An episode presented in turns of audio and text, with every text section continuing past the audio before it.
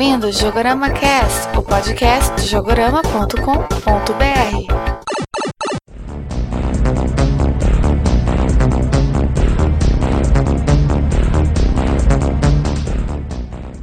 Olá, ouvinte do Jogorama Cast, aqui é o Leandro Alves. E o Fábio.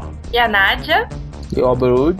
E aqui é o Alan, também conhecido como Akamatsu Kyoto. Estamos aqui reunidos hoje para falar sobre o Zibo, esse console da Tectoy que infelizmente acabou tendo uma trajetória curta, mas vamos aproveitar e relembrar sua história, seus jogos legais e como que vai ser o futuro dele daqui para frente. É, oficialmente ele tem uma trajetória curta, mas vamos ver aí seus projetos, o que, que a gente consegue fazer de sobrevida com o videogame. Tudo isso e muito mais logo depois dos e-mails. E-mail!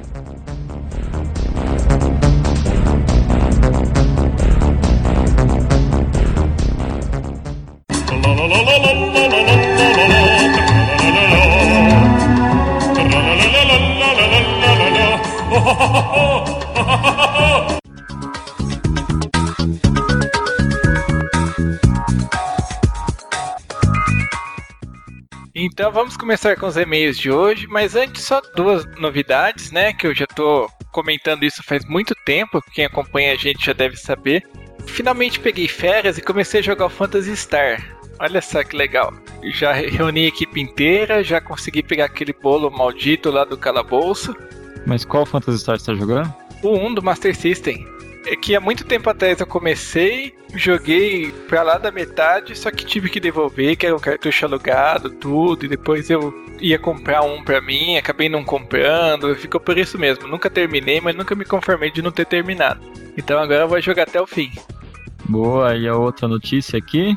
Então, outra notícia é que finalmente comprei meu PlayStation 3. E.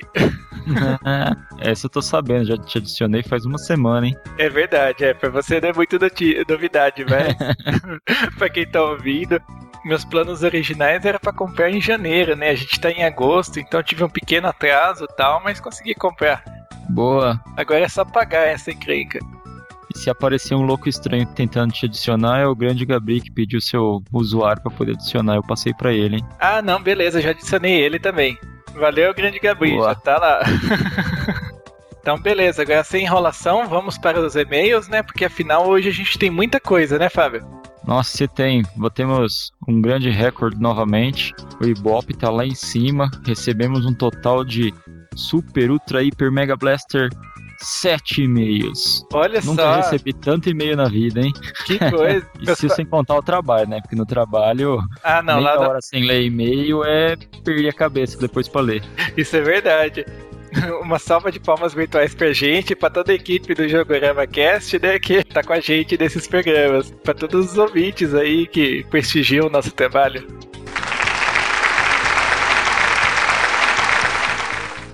É isso aí, galera. E assim, Dessa vez não vai dar para ler o e-mail de todo mundo na íntegra, mas vai dar para falar de todos que escreveram aqui, ainda mais porque muitos dos e-mails repetiram um dos assuntos quando falaram sobre o lance de banimento de jogos, que a Rede Record fez uma reportagem certa vez aí falando que os games incentivam a violência e tudo mais.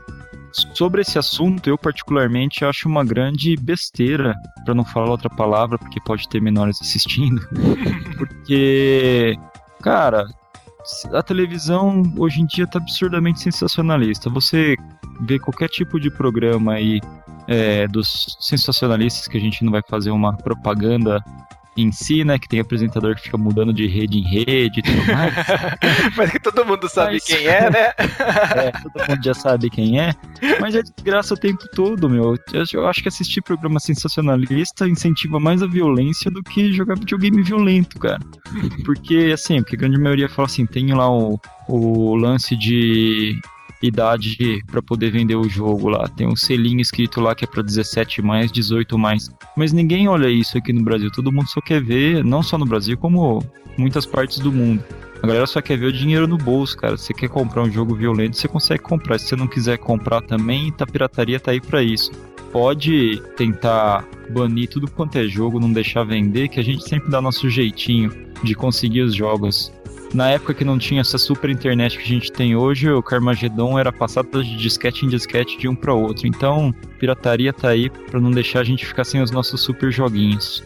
E outra coisa, quem não quer que o filho jogue, se intera sobre classificação indicativa, essas coisas, e pega os jogos que são adequados a ele, que você vê que tá de, de acordo com o que você acha que é correto. Claro. Nem meu filho tá agora com quatro meses, já tô vendo aqui um curso de tiro para ele comprar uma R15, brincadeira. o juizado ligando. brincadeira, galera. Então, acho que cada pai e cada mãe aí é responsável pelo que seus filhos jogam e veem. E se ele anda se escondendo para jogar joguinho violento sem você querer, então você está sendo um mau pai e uma má mãe. É verdade. E cada um controla o que tem dentro da sua própria casa. Porque acho que você tem que ter bom senso e lembrar também que quando você era criança também se fazia muita coisa escondida dos pais. Então tenha um pouco de bom senso nesse sentido também. Todo mundo faz coisa quando é pequeno, escondido de pai e mãe. Então não vai ser de hoje, nem de amanhã, nem de 10 mil anos atrás, nem 10 mil anos à frente. A gente sempre vai dar nosso jeitinho brasileiro de ser. Vamos agora de e-mail e-mail aqui então, o Pablo Titã escreveu assim: E aí, pessoal, aqui é o Pablo. Comecei a ouvir o podcast de vocês pelo meu amigo Grande Gabri. Grande Gabri disseminando podcast na galera. Valeu, Grande Gabri. É isso aí. Titã escreveu assim: Eu tenho um Xbox 360 Elite, aquele preto, e eu comprei no ano de 2009, se não me engano. Comprei lá nos Estados Unidos, desbloqueei. Hum, que belezinha, mais um desbloqueado. Agora eu queria comprar o novo Call of Duty Modern Warfare 3 original para poder jogar na live. Agora vem a pergunta: se eu comprar o jogo original, comprar o cartão da live e jogar online, mesmo meu Xbox sendo desbloqueado, eu serei banido? Outra pergunta: um dia eu fui na loja de games lá e me falaram que se eu colocar um jogo original no meu Xbox desbloqueado, ele voltará a só aceitar os jogos originais. É verdade? Espero que leiam meu e-mail porque irá me ajudar muito. Obrigado. Espero ter te ajudado, cara, porque tudo que eu sei é nada sobre isso. ah, mas a gente pode te dar uma sugestão, que é entra aí no fórum do Jogorama e posta aí que a galera com certeza vai poder ajudar você com isso daí, cara. Mas realmente eu não sei nada sobre Xbox 360 desbloqueado ou não desbloqueado porque eu particularmente e o Leandro também, a gente não tem o Xbox 360 e então não, não surgiu aquela ânsia de procurar pesquisar coisas a respeito é. de como desbloquear ou vice-versa. E para ajudar a Nádia não tá por aqui também, né, que ela é autoridade em Xbox, é verdade, a Nádia é a caixista da turma aqui. A gente não vai poder te ajudar com isso agora, mas dá uma postada lá no fone, a gente vai dar uma falada também com a Nádia. Se ela souber de alguma coisa, a gente responde diretamente no seu e-mail com a, alguma resposta legal. Agora, se não souber, você não vai receber nada. Sinceridade antes de tudo, né? Exatamente. Daí depois ele escreve aqui sobre o que a gente já falou da tragédia Realengo, da Rede Record, de jogos e blá blá blá. E depois ele posta outra, ele manda outra linha assim: Parabéns a todos aí, ótimo trabalho de vocês. Agora virei fã de carteirinha de vocês. Graças ao meu amigo Grande Gabriel que me mostrou o podcast de vocês. Estou na espera do próximo. Valeu, Pablo Titão, por sua participação. A gente fica muito feliz de ter conseguido mais um fã do Jogorama e sentimos por não poder ter te ajudado aí com o seu Xbox 360. Mas espero que a galera do fórum possa te ajudar quanto a isso. E vamos para o próximo e-mail que é do Grande Gabriel, que sempre participa dando bons feedbacks e sugestões aqui. E o Grande Gabriel diz, né? Oi, gente, aqui é o Grande Gabriel mais uma vez. Obrigado por terem lido meu e-mail mais uma vez. Eu indiquei uns amigos para verem podcast e eles adoraram. Um deles mandou um e-mail para vocês. É verdade, tanto que acabamos de ler o e-mail do Pablo Titão que não deixa a gente mentir, né, Fábio? É isso aí. Obrigado mais uma vez, Grande Gabriel, por estar aí disseminando o nosso super podcast. Daí ele comenta aqui sobre os jogos violentos, né? sobre aquela matéria da Record. Daí aqui no final, e aí galera, mais uma vez eu sugiro um tema muito polêmico, mamilos. Brincadeira, o tema é o futuro dos consoles. Eu, particularmente, prefiro mamilos. Brincadeira, brincadeiras à parte. Mas é interessante a sugestão do futuro dos consoles, porque as coisas estão avançando muito rápido. E esse lance agora de. Até do, do Xbox aí que botou movimentos sem controle aí para poder controlar os jogos e que aparentemente, segundo as notícias aí, o PlayStation 4 que vem aí pro futuro já vai ter isso embutido, é um assunto interessante. Assim, não dá pra gente sair falando só, dá pra gente falar um pouco das ideias, mas a gente vai dar uma pesquisada sobre esse É. assunto aí, porque tem muita coisa pra falar sobre isso mesmo. Tem muita especulação em cima. É um Tá assunto bacana. Valeu aí a ideia, Candy Gabri. E em breve vamos ter uma nova geração aí de consoles, né? Já tem aí o, o Wii U, que já foi anunciado, já até mostraram tal, e deve ser lançado agora em 2012. E logo deve aparecer alguma coisa aí do sucessor do PlayStation 3 e do Xbox 360, né? Se bem que eu imagino que deva demorar um pouco pra chegar, mas logo a gente tem material aí pra discutir. Exato, e também tem o lance do, do PlayStation aí, que o, o PSP novo consegue fazer um esquema parecido com o do Wii U, aí um já tá copiando o outro, cara. Ah, é verdade. É, mas se bem, vai só aproveitando aí o gancho, isso daí já tem. Não sei se já viu aquele Remote Play do, do PSP. Dá pra você jogar o jogo do PlayStation 3 e usar o PSP como joystick e a imagem aparece na telinha do PSP. Nunca cheguei a usar, não, nem, nem pesquisei sobre isso, porque tem tanto joguinho em casa que eu não tô dando conta. Então, é. é, eu, eu vi que, se eu não me engano, o Ler faz isso e o Fórmula 1, não o novo, o antigão, que saiu junto com o PlayStation 3. Eu tô com o Fórmula 1 aqui. Eu vou qualquer dia brincar pra ver se eu consigo fazer isso funcionar, pra ver como que é. Se eu não me engano, nesse jogo em especial do Fórmula 1, o PSP vira um espelho retrovisor do carro. Meio estranho, né? Você ficar usando o PSP como espelho retrovisor do carro, ficar olhando pra mão e olhar pra tela pra cima. Então, é, não fica esquisito. muito legal. Fica esquisito, né? Porque, pô, você A não, tem onde apoiar. A não ser que você cole seu PSP do lado da TV pra ficar usando seu o É verdade. normal do Cola PlayStation. quente. Sei lá que os negros vão fazer, cada um que me inventa. então, beleza, vamos pro próximo e-mail. Qual que é o próximo e-mail, Fábio? Próximo e-mail aqui é do Fernando Moraes. Fernando Moraes diz assim: Olá galerinha, nunca me apresentei direito, mas meu usuário no fórum é Fedeikin. Fedeikin, acho que é isso. Sou do Rio de Janeiro, estudante de contabilidade tenho 21 anos. Não sei se precisa, mas mesmo assim eu resolvi colocar. Cara, você também da próxima vez pode mandar assim um e-mail particular onde a gente possa mandar o número da nossa conta pra você depositar um dinheirinho. E sei lá, cara.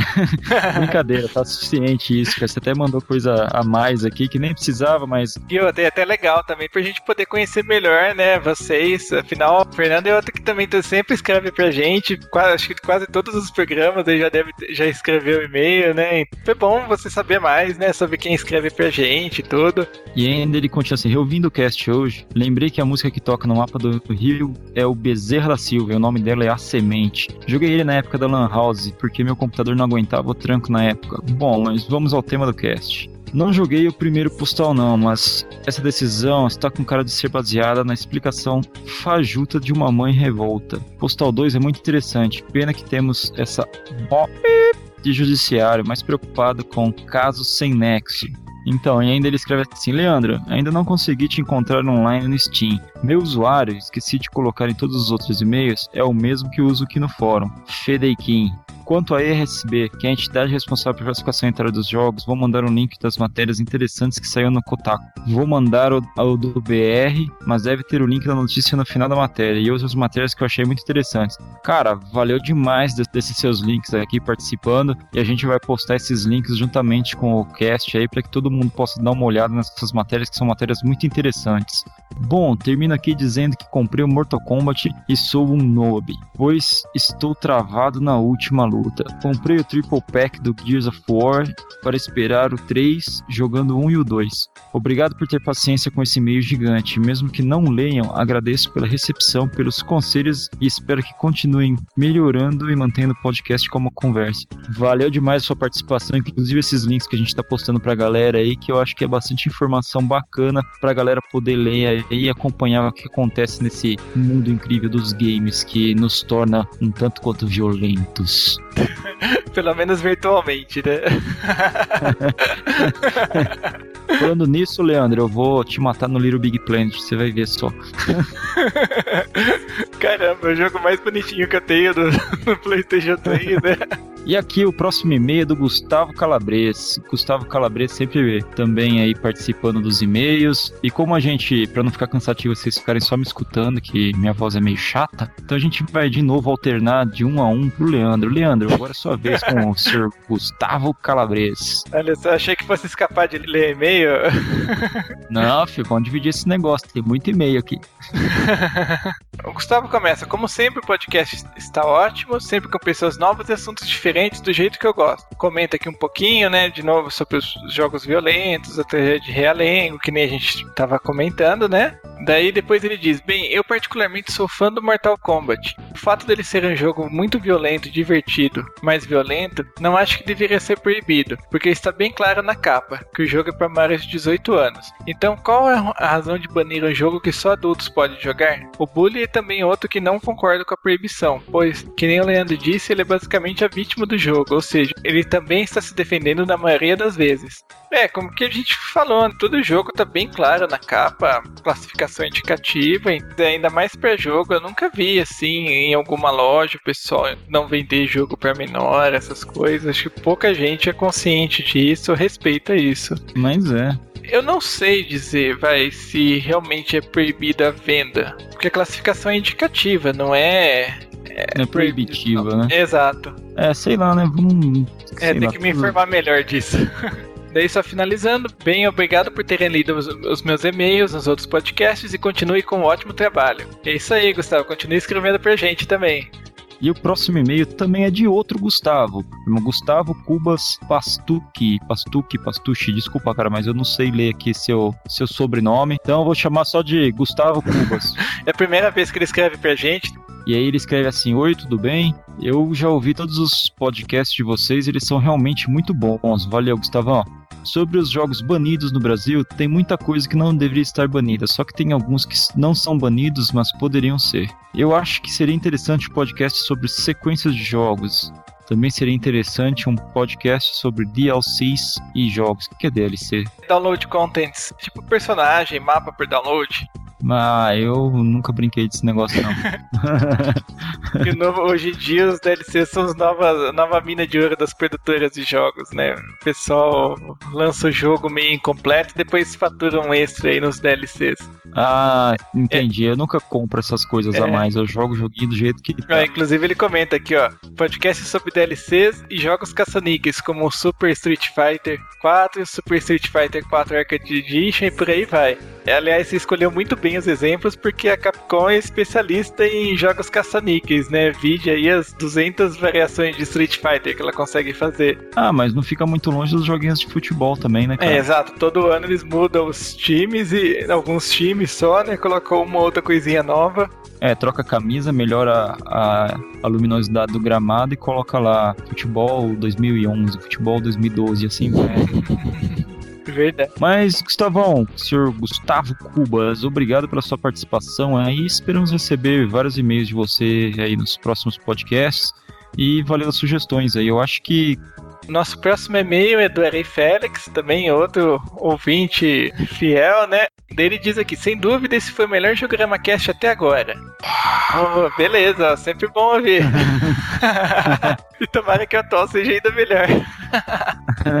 Ele diz: Conheci o Plod numa, numa dessas revistas que vem com 100 jogos em um único CD. Um maravilhoso, 4 bons, 17 ruins e o restante lixo total. Nossa, até que tá boa essas estatísticas. Já acompanhei uns CDs desses e desisti de tanto lixo que veio. o que eu achei mais interessante do jogo foi que o final de uma fase era o começo de outra. Lembro que entrava em pânico quando apareciam os gárgulas voadores. Hoje brinco de pega-pega com eles, como eu era idiota. Nossa, eu tinha até esquecido disso daí, de onde termina uma fase e começa outra. Realmente é um negócio que era bem legal, é dar aquela sensação de continuidade no jogo, né? Porque é meio estranho, às vezes você tá no jogo, você tá numa fase, daí você passa, vai pra outra que não tem nada a ver, você fica imaginando como que o cara chegou ali, né?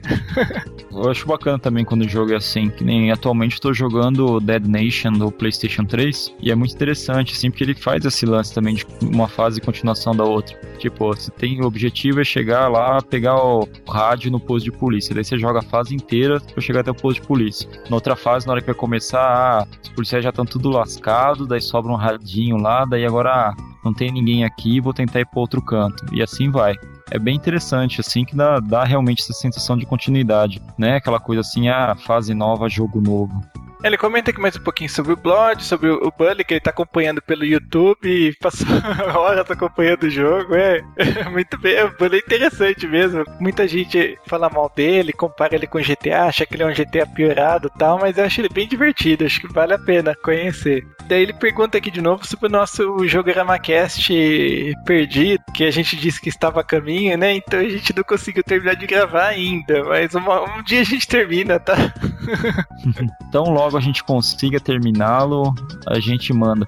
E aqui por último, quem nos escreve é o Vitor Queiroz, também conhecido como Raccoon do Jogorama. Ele escreve assim: Infelizmente deixei de acompanhar o fórum e o site há pouco tempo por causa de uma série de problemas. Oh. Mas não pude deixar de ouvir este podcast que achei um dos melhores. Tanto que resolvi escrever pela primeira vez. É, isso aí, grande Vitor, já conheço ele há um bom tempo lá do fora, a gente já conversou também várias vezes. Ele escreve assim: Desde pequeno eu achava ridícula essa história de banimento dos jogos no Brasil. Na capa já vem um aviso bem visível que é o da ESRB. Mas parece que fica só de enfeite. Não sei aí no sul do Brasil, mas aqui em Salvador eu compro jogos para 17 mais e a atendente nem pede a minha identidade e nem procura por um adulto, mesmo eu, eu que não tenho um cara de gente velha. Eu não gostei do comentário, pô. Quanto tempo que a gente tem mais de 18? Faz um tempinho. Pô, nem né? me fala. Isso não acontece no exterior, pelo menos não nos Estados Unidos. O meu irmão disse que teve que pedir para um adulto comprar para ele porque eles não deixavam de jeito nenhum que ele comprasse. É, aquele negócio né, dos bêbados que compram uma birita pra você, você pagar uma birita pra ele. Lá nos Estados Unidos tem bastante. Não é só no Brasil que o pessoal dá um jeitinho, lá também dá. É verdade. Enfim, acho que não faz muito sentido proibir a venda de jogos, talvez nunca vai fazer. Mas às vezes a pirataria está aí para isso. Bom, quero parabenizar pela qualidade do podcast. Continue assim e um abraço. E por hoje é só. Valeu demais o seu e-mail aí, é o primeiro e-mail. Espero que você escreva mais pra gente aí. Que você consiga resolver toda a sua série de pro problemas e consiga acompanhar o nosso fórum e o site novamente.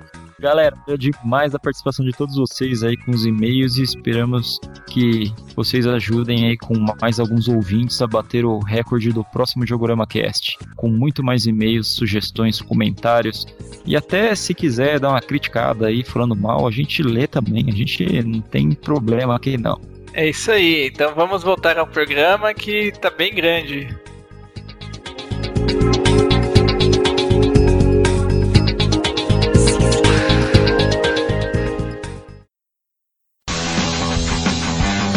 Soul.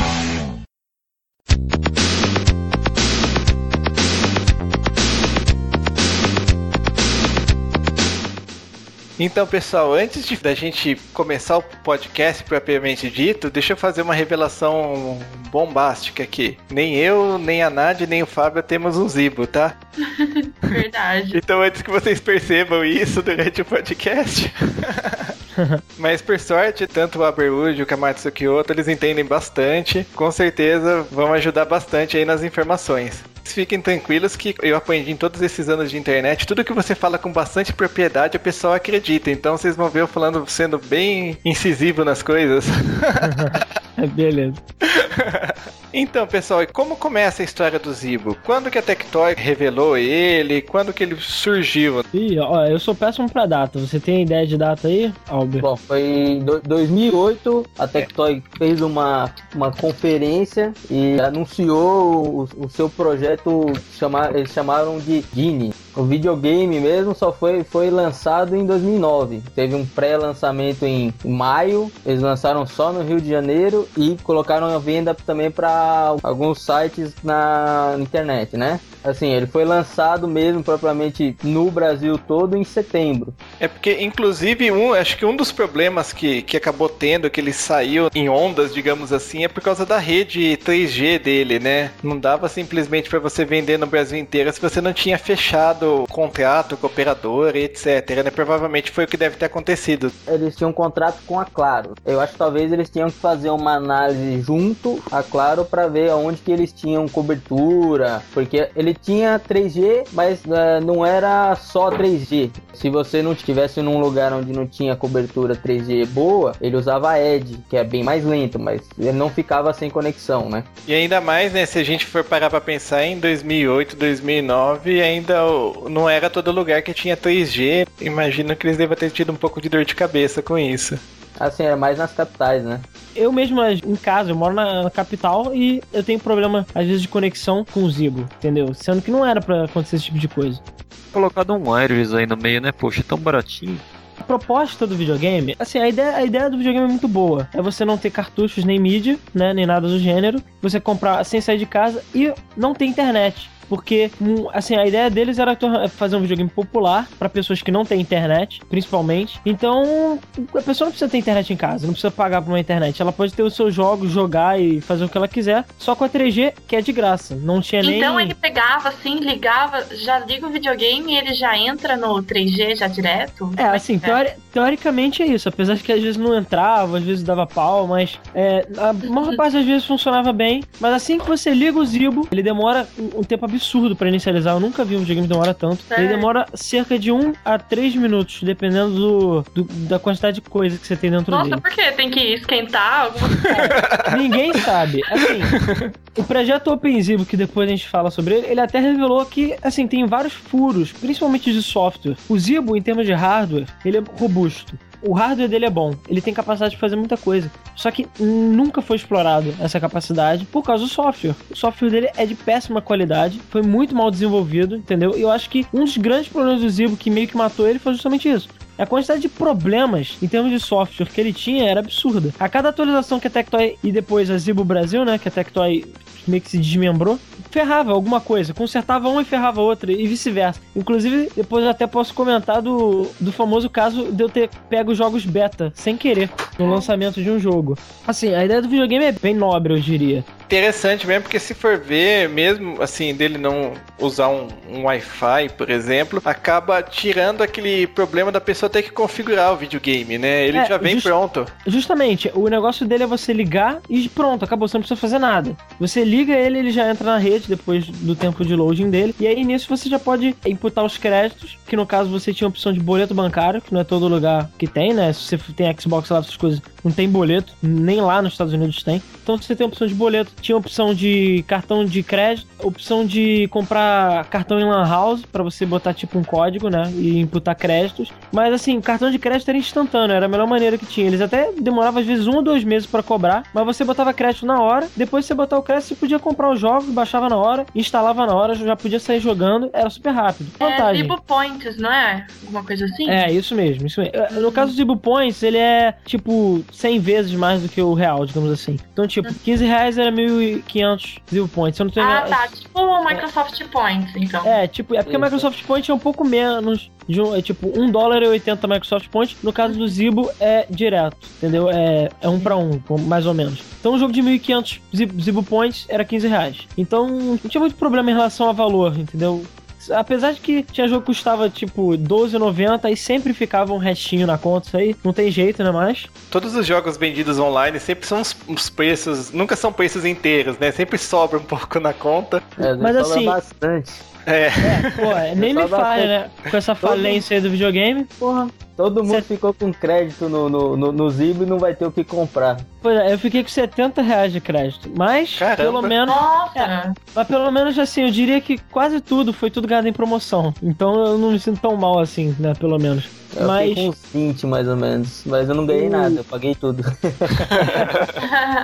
E assim, voltando a falar da história, eu não cheguei a pegar ele literalmente no lançamento, porque eu, eu não sei se o Albert chegou a pegar no lançamento, mas eu acho que o maior problema foi justamente o preço. Saiu 500 reais. Isso é uma nota preta, cara. Assim, eu lembro falei, olha, o Zibo já perdeu porque ele saiu custando 500 reais. O concorrente dele direto, apesar da, da Zibo Brasil sempre falar que não era o PlayStation 2, era o PlayStation 2 porque era videogame de valor equivalente, né? Então, pô, você prefere o quê? Pagar 500 reais num videogame que acabou de sair, que você nem sabe como é que é, ou você prefere pagar 500 reais, sei lá, no Playstation, mesmo com a pirataria, porque isso é outro fator do Zibo, é não ter pirataria, é você tá comprando, pagando 10 reais num jogo original, entendeu? Isso também é outra coisa interessante. E outra coisa também, né? Os primeiros jogos que, que vieram juntos, não tinha nenhum assim que impressionava muito, né? Eu lembro que dos que vinha na, na memória na primeira leva, tinha, por exemplo, o Quake, Quake. O Quake era igualzinho o jogo que o pessoal jogava no PC dos anos 90, né? Não, sei lá, não, não é o tipo da coisa que impressiona para quem acabou de comprar um videogame novo, né?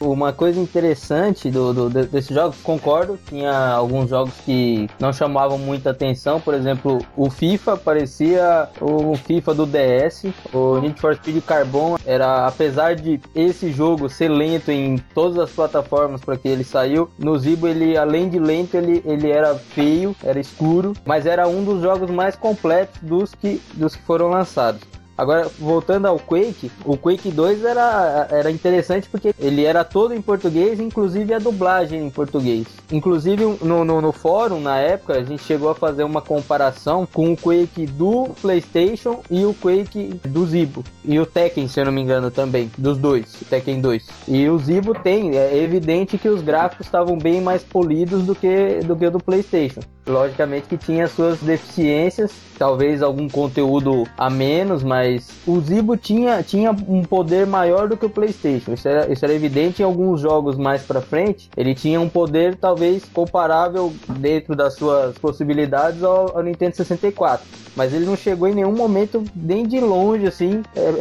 é, perto do, do PlayStation 2, né? Que era o que eles prometiam no início. Inclusive, pelos próprios jogos já denuncia um pouquinho isso, porque tinha muito, por exemplo, você falou do, do Tekken, tudo tinha vários jogos que acabavam sendo porte, né, de jogos do, do PlayStation 1. É, na verdade, o, assim, aí abre outra questão. Falando no Need for Speed Carbon, ele é idêntico à versão de PSP, que é muito ruim. Eu acho que isso é uma coisa problemática, né? Eu, assim, é, inclusive tinha o Siege The Dummy, que foi um jogo que nunca foi lançado, que ele ia ser portado do PSP também.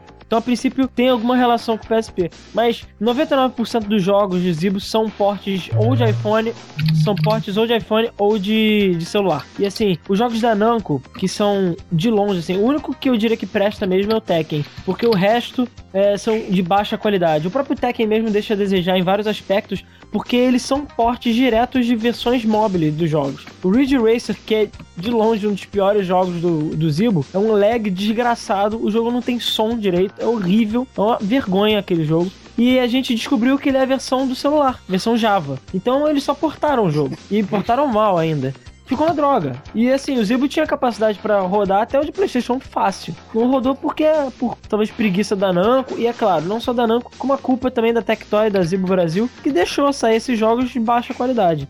O treino cerebral que tinha, se não me engano, era portado do DS. O FIFA eu acho que era do celular também. Também tinha o, o to Evil, que era outro jogo péssimo.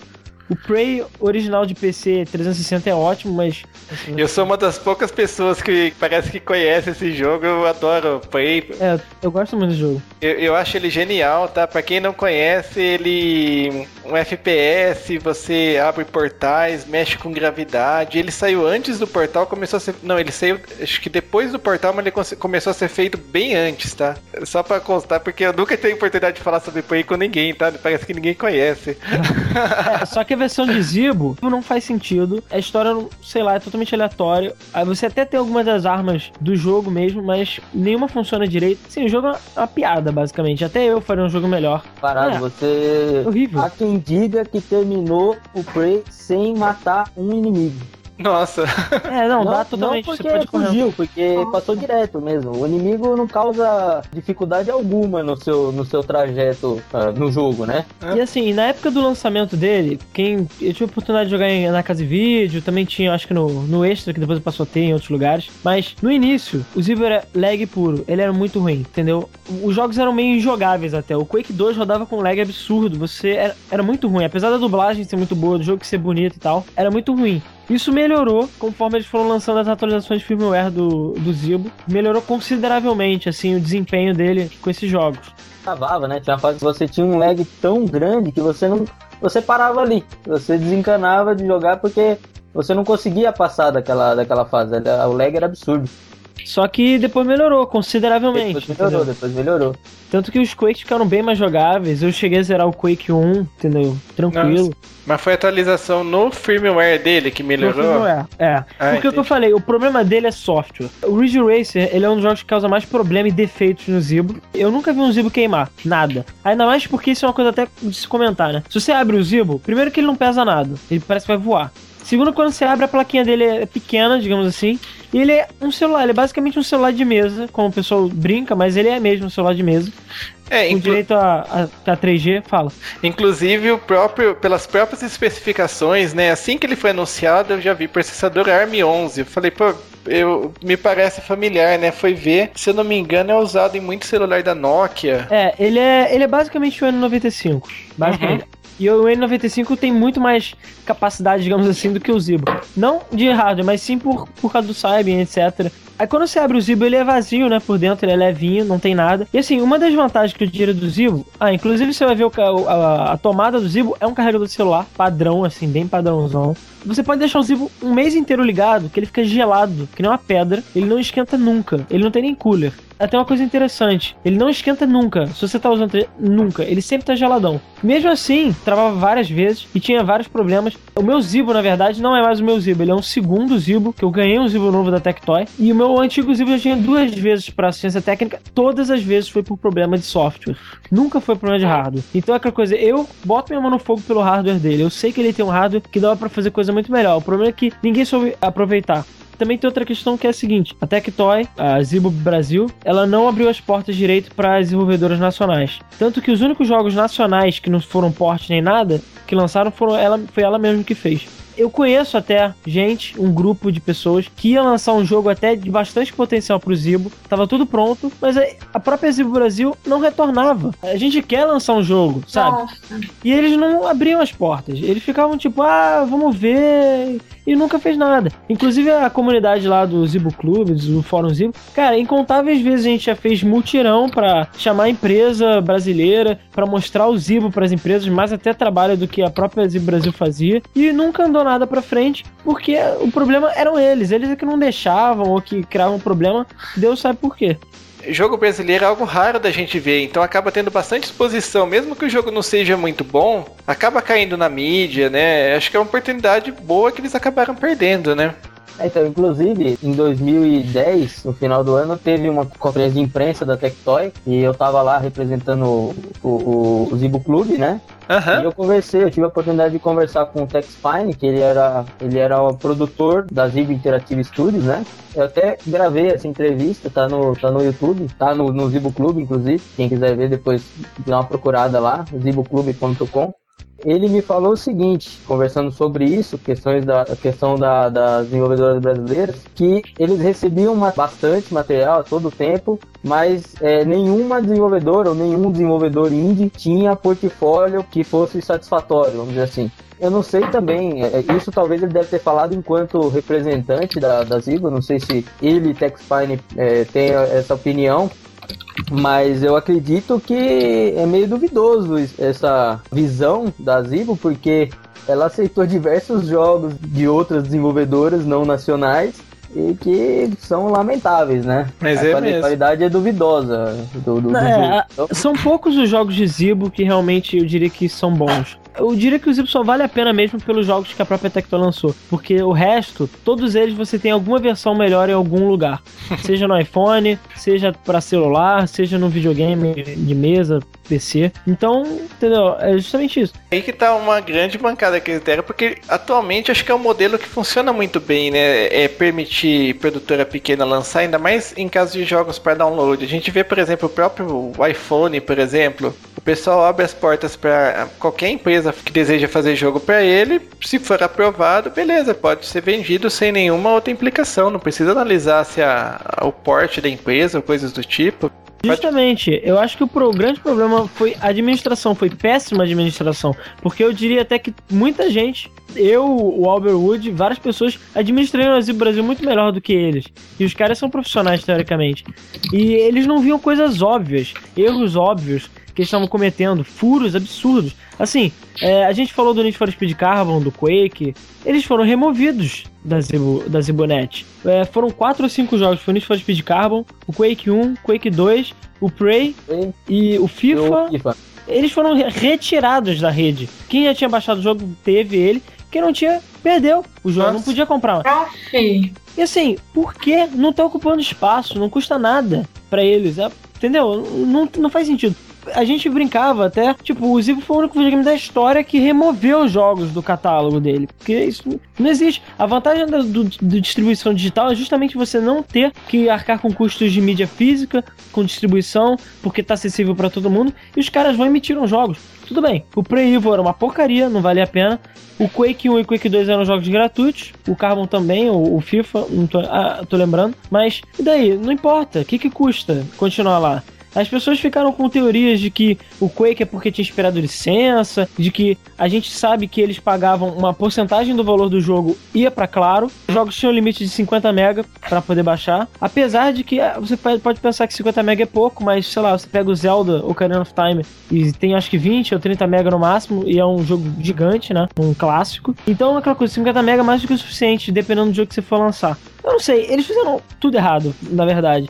Já falando da história novamente, que no meio assim, no meio pro final da vida do Zibo, eles tiveram aquela guinada de foco, que eles saíram do foco de jogos, digamos assim, pro tal do entertainment, que aí, no caso, o que, acontece? O Zibo era um videogame, né, normal, apesar de que, assim, no México, ele tinha uma proposta diferente daqui. Lá já era mais ou menos entertainment. Lá saiu aplicativos de educativos, saiu o tal do Zibo Apontas, que era pra você procurar, tipo, aula de história, aí tem, tipo, você vai fazer um trabalho de história, aí você procura lá, etc. Lá teve esse tipo de coisa. Lá já saiu com teclado e saiu com o tal do Zibo Dragon, que é o segundo controle, que é um controle que parece um controle mais assim, clássico, né? Digamos assim, mais um de PlayStation 2. Porque o daqui saiu mais como um clássico controller de Wii, que é esse controle mais quadradinho, que é o tal do Z-Pad. A gente também não sabe por que diabos que no México foi de um jeito e aqui foi de outro. Sendo que no México nunca saiu o Boomerang, que é o- a espécie de um emote, né? Bem a grosso modo do Zibo. Que é o acelerômetro, de péssima qualidade, diga-se de passagem. É, Ele abre a ponta, a ponta dele sempre abre, Ele quebra é o, a, a ele é super pecinha lá, ela fica aberta. é, primeiro, Nossa. O, o token dele é gigante e nunca desliga. Você pode deixar o videogame na tomada desligado, aquela porcaria fica piscando pra sempre. Eu nunca vi. não tem chave aquela merda. Não desliga, não tem time Não, out, não nada. desliga. Você pode desligar. O videogame fica ligado, né? É, porque, é porque Ele, ele acontece. fica em stand-by pra sempre. Você nunca desliga, a não ser que você tire da tomada. Se você apertar o botão desligar, ele fica em stand-by. A ideia é que ele ficasse stand-by pra sempre, direto. E ele fica sempre em contato com a rede. Logo, se saísse atualização, ele se atualizava sozinho. Justamente pra aquela facilidade. Mais ou menos como, como acontece com o Wii, por exemplo, com aquele Wii Connect, essas coisas, né? A ideia é também ficar conectado direto, baixar na atualização. teoria, na Aham. teoria, é tudo muito bonito. Funciona muito bem, na teoria. Mas na prática, isso foi uma das coisas mais abomináveis que podiam ter acontecido com o videogame. Porque a quantidade de zibo bricado de uma noite pra outra foi grande. Eu não sei que cagada que eles faziam na, na rede, porque ele quebrava o download no meio, e bugava, e não instalava direito. Então você podia dormir, dormir e no dia seguinte você acordava e o seu zibo não tava mais funcionando, porque ele se matou de noite. É, Isso acontecia quando você comprava um jogo também. Às vezes você comprava o jogo, aí ele perguntava se você queria jogar, você jogava, até aí tudo bem. Você desligava o jogo, saía do jogo, desligava o videogame, e no outro dia você ia ligar, alguma coisa parava de funcionar. É, é, depois a gente ficou sabendo que acontecia um problema com a memória lá, que por algum motivo eh, o sistema, a interface com o usuário carregava, quando, quando vai carregar o jogo, ele movia para uma memória. Por algum motivo que a gente desconhece até hoje, ele movia e dava algum problema e ele deixava aquele pedaço lá e aquilo ficava ocupando a memória. Então quando você ia abrir um jogo, ele não tinha memória suficiente e aí o jogo reiniciava, o jogo travava, o Zibo travava. A maioria dos problemas era, era coisa com, com a memória, assim. Nossa, que bizarro. É, isso aí é, é péssima programação, né? O- Se você entra no menu do Zibo, no, na Z-Wheel, como o pessoal chama, é de péssima qualidade. O negócio é, um- é lag puro, entendeu? É, a interface é muito ruim, funciona muito mal. E assim, o Ridge Racer, o pessoal do OpenZibo mesmo mostrou, que ele tem um erro grave, é, que ele dá- trava muito porque ele, ele literalmente, como ele falou, o Alberucci falou, ele aloca as coisas no lugar errado. Só que, tipo, quem conhece a Nand, não sei se você ouviu falar em Nand, que é tipo o Flash, né? A parte que você não pode mexer do videogame. E o Ridge Racer ia parar na Enand do videogame. Não se pode. Caramba. Você literalmente tava matando o console. É, e outra, é uma falha de segurança enorme se for ver, Não, né? Porque qualquer, é um conceito assim moderno em qualquer videogame, sistema operacional que tem certas áreas que não pode escrever de forma alguma, né? E assim, inclusive até antes do Zibo morrer, tem gente que não tem o Ridge Racer, eles pediram pra pagar. Ele travava o videogame não, desde o último update, porque a- o videogame já tava cheio e ele ficava ferrando a memória do, do Zibo, basicamente. Sendo que. É, com o Alberudo aconteceu isso. Comigo não aconteceu, eu nem sabia, eu baixei, o pessoal ficou falando, não, não baixa. Eu, tá, já era, já baixei, já joguei. Tava a mesma porcaria, inclusive, o jogo, não mudou nada. Mas aí é é justamente o problema do software é que o grave problema. Todo mundo pediu uma interface leve. Cara, bota só os menuzinhos acabou, não precisa ficar com frescura, sabe? A frescura é que cria um problema. É, eu esqueci de falar do sistema de, de browser, né? Só falando rapidamente. Falando rapidamente, o Zibo tem um browser. é, depois que eles lançaram essa fase de entertainment, eles en- entregaram o teclado, etc. Eles liberaram um Opera Mini que funcionava no Zibo, então você tem acesso à internet pelo Opera Mini. Eles tinham um tal de site que eram os sites recomendados, que eles liberavam, mas você podia digitar e entrar em outro site. Alguns eram bloqueados, mas a maioria não era, pelo menos nunca foi pra mim. Dava pra usar Twitter. Era tipo como se fosse uma lan house. Você pagava por créditos, mas os créditos, tipo, você pagava por uma hora, mas não era uma hora. Era uma hora de dados, digamos assim. Se você ficasse parado no site, ele não contava o tempo, ele contava o tamanho do site. Então, se você entrasse num site muito grande, você ia gastar mais tempo. Se você entrasse num site pequeno, você não gastava nada. Eu lembro que eu cheguei mandando usar o Twitter por ele, etc. E a vantagem é que ele não depende de internet. Então, se a internet cair, ou tiver num lugar que não tem internet, você pode usar ele, o 3GD, que é de graça, pra usar a internet, desde que você tenha os créditos. O problema é que agora que a Zibo Netaka morreu, eu não sei nem como é que vai funcionar mais isso, né? Eu não sei nem se vai dar pra funcionar. Eles até ficaram de liberar um, um- um programa que era de redes sociais, com etc, mas isso nunca foi lançado também. Apesar de já ter sido mostrado, ele nunca foi lançado. Tem vídeo dele no, no YouTube. Inclusive no México teve um, uma aplicação web lá que chama Zibo Apuntes, justamente para nessa, nessa questão do, do edutainment, que é uma interface para você cadastrar suas tarefas, tem conteúdo para você estudar história, o idioma deles lá, geografia, é bem interessante.